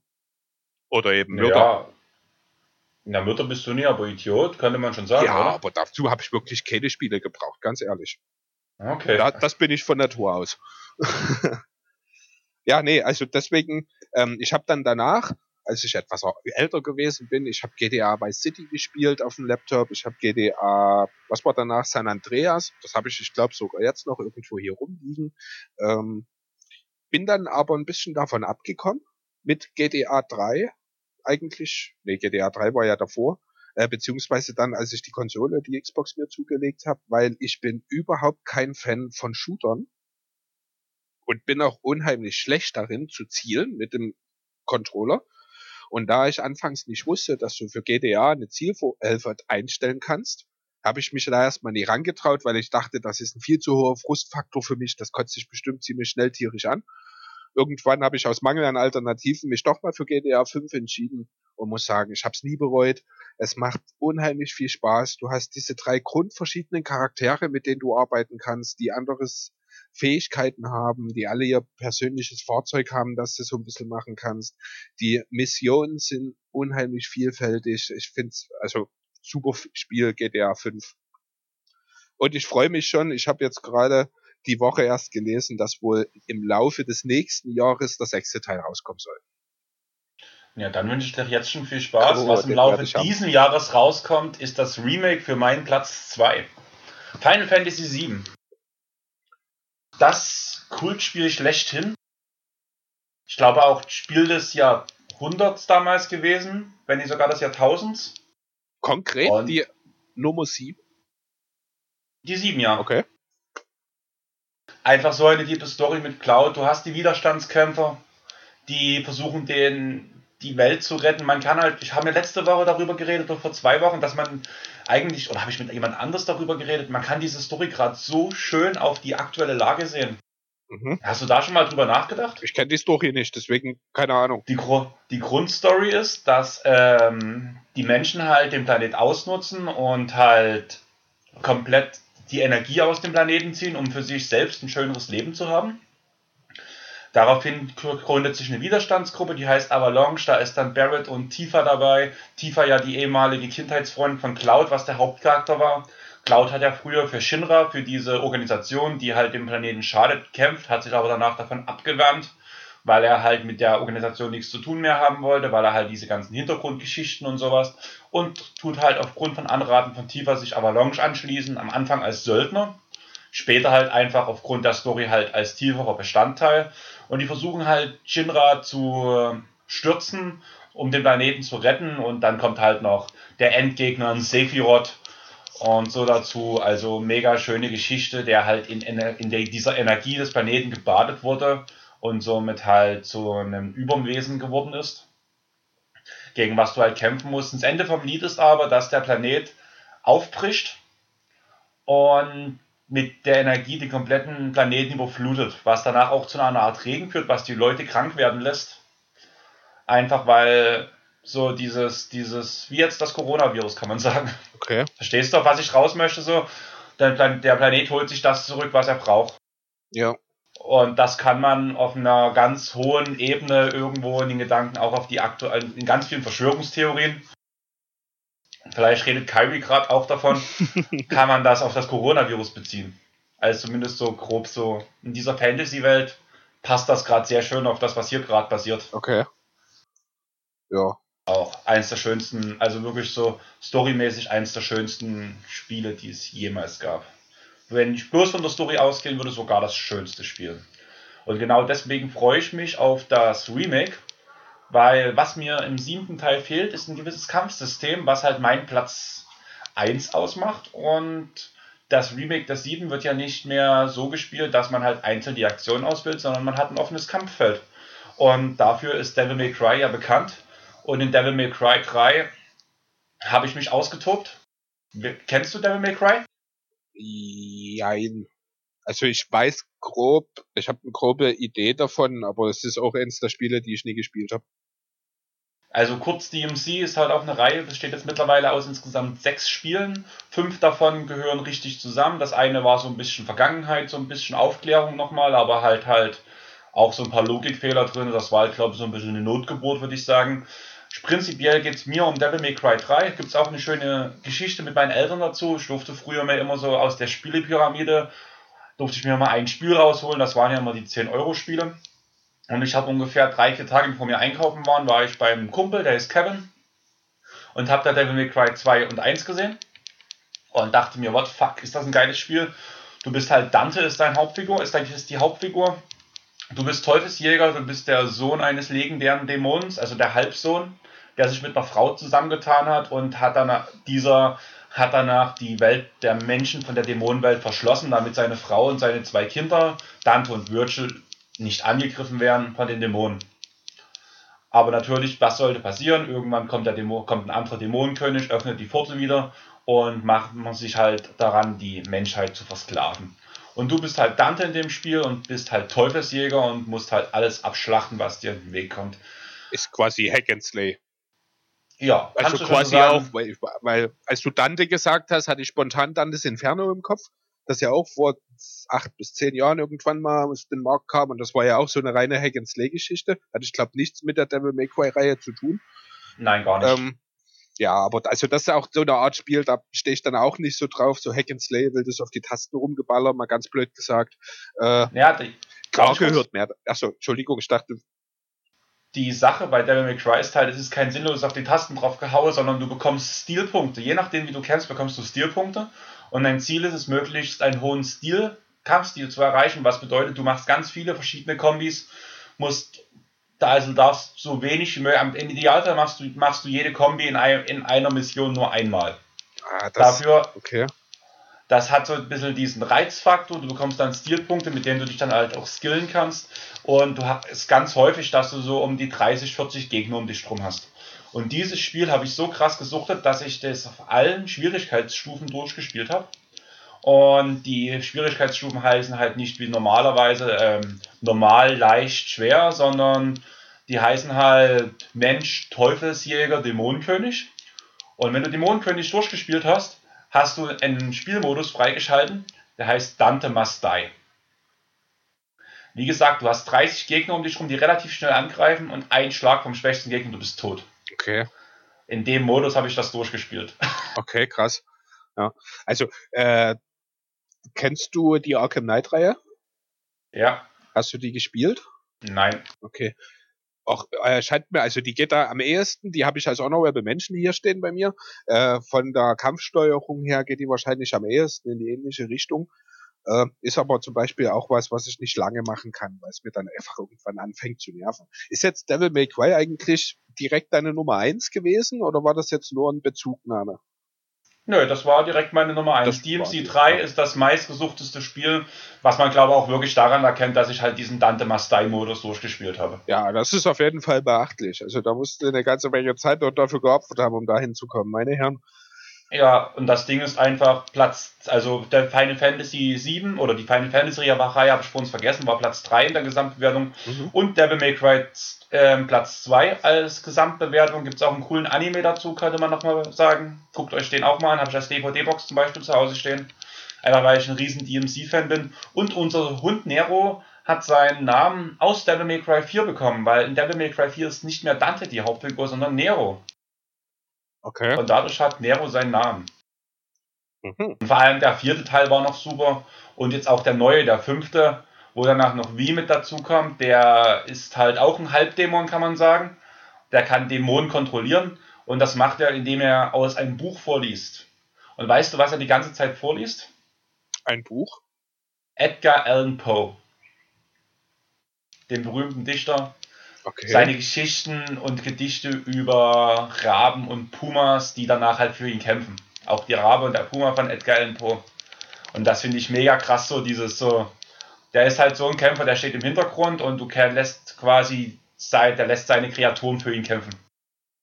Bisschen schwierig, aber macht schon Spaß. Okay, cool. Ja. Gut, dann haben wir im Grunde meine Nummer 1 noch offen. Die wird jetzt wahrscheinlich dem einen oder anderen im Rahmen der Netflix-Veröffentlichung der zugehörigen Serie bekannt sein. Meine Nummer eins unter den Spielen ist The Witcher 3 Wild Hunt. Ein wunderschönes Spiel. Habe ich selber nie wirklich gespielt, habe immer mal zugeguckt. Meine Ex hat das damals durchgespielt. Und ja, ich glaube, da braucht man niemandem mehr was erzählen, was Witcher für eine Geschichte ist. Ja, also jeden auch, äh, der vielleicht mit dem Gedanken spielt, sich wirklich The Witcher 3 zu holen, den empfehle ich, nehmt die 10 bis 15 Euro mehr in die Hand und holt euch die Game of the Year Edition. Da habt ihr zwei DLCs noch mit dabei. Äh, Blood and Wine, Wine. genau und wie heißt das andere, Heart of Stone, die beide zusammen im Grunde von der Menge her nochmal genauso ein komplettes Vollspiel sind. Also du hast unheimlich viel dort zu tun, auch dort wieder das Thema, die Welt ist groß, du schlüpfst halt in die Rolle von Geralt und bist auf der Suche nach Ciri. Du musst auf dem Weg dorthin verschiedene Monster jagen, du musst deine du musst craften, du musst deine Ausrüstung verbessern beziehungsweise herstellen, kannst im Grunde auch alles Mögliche machen. Das Einzige, was so im Vergleich zu beispielsweise Red Dead Redemption so ein bisschen abfällt, aber was jetzt auch nicht wirklich zwingend notwendig ist. Du hast nicht so die großen Nebenbeschäftigungen neben den Fragezeichen auf der Karte, sag ich mal. Also dieses Prinzip kennen ja viele auch. Du hast dann halt so äh, den Erkundungsmodus, gehst dann von Fragezeichen zu Fragezeichen, schaust, was ist das. Dort hast du hier und da halt mal ein paar Wölfe oder mal einen Bär. Äh, aber ansonsten ist ich weiß gar nicht genau, wie ich es nennen will, keine Nebenbeschäftigung, weil das sind ja die, sondern quasi Neben Nebenbeschäftigungen sind das ja dann schon, von denen ich rede. Die gehen dort ein bisschen ab, aber dadurch, dass halt die Story so vollgepackt ist, dass du unheimlich viele Nebenmissionen machen kannst und eben auch jede Menge Fragezeichen auf der Karte hast, kannst du unendlich viele Stunden auch mit dem Witcher verbringen. Steuerung ist cool, die Grafik ist cool, ist natürlich jetzt nicht mehr zu vergleichen mit einem Spiel, das 2020 veröffentlicht wurde, das ist auch klar, aber es kann absolut mithalten. Ähm, ja, geniales Spiel, habe ich auch schon zwei oder dreimal durchgespielt. Ich finde gerade ganz schön, dass, das, dass unser Pod mit The Witcher ein Ende nimmt. Ich habe noch zwei kleine Empfehlungen für euch. Ist jetzt nicht direkt Spiele, aber am 19. April kommt auf Netflix The Last Dance, die Dokumentation über Michael Jordan. Zehn Teile, die haben es vorgezogen. Die vorgezogen worden jetzt, ne? Genau. Und wenn ich es richtig mitbekommen habe, gestern Talking the Game ihre 100. Folge recorded. Und die wird eine Special-Folge mit allen Mitgliedern und. Oh, cool. Das habe ich noch gar nicht mitgekriegt. Sind die schon bei 100, ne? Die sind bei der 100. Wow. Also die 99. ist noch nicht getroppt. Die getroppt als nächstes und danach kommt direkt die Folge 100 irgendwie ein oder zwei Tage später, meinte Semmo, glaube Also im Laufe der nächsten Woche werden wir noch zwei wunderschöne Folgen, wo Semmo schon gesagt hat, es hat Potenzial, die besten Folgen von Talking the Game zu werden. Da bin ich ja mal sehr gespannt. Also hört bei den Jungs auf jeden Fall rein. Ich würde sagen, wir haben jetzt die zweieinhalb Stunden geknackt, das haben wir noch gar nicht. Also der Megapod ist eröffnet. Ja, es wurde ja relativ. Zeit. Es wurde auch Zeit. Es, es wurde Zeit, dass wir die Zeit mal erreichen. ja. Also ich würde sagen, wir belassen das aber jetzt bei den zweieinhalb Stunden. Ich werde einiges zu schneiden haben. Die zweieinhalb Stunden wären mir lieber gewesen, hätten wir die uns gegenüber aufgenommen. Ja. Aber naja, macht mir halt ein bisschen Arbeit. Du schreibst mir, sobald du es hochgeladen hast. Und wir verabschieden uns jetzt und wünschen euch noch eine schöne Woche. Bis dahin, ciao. ciao. ciao.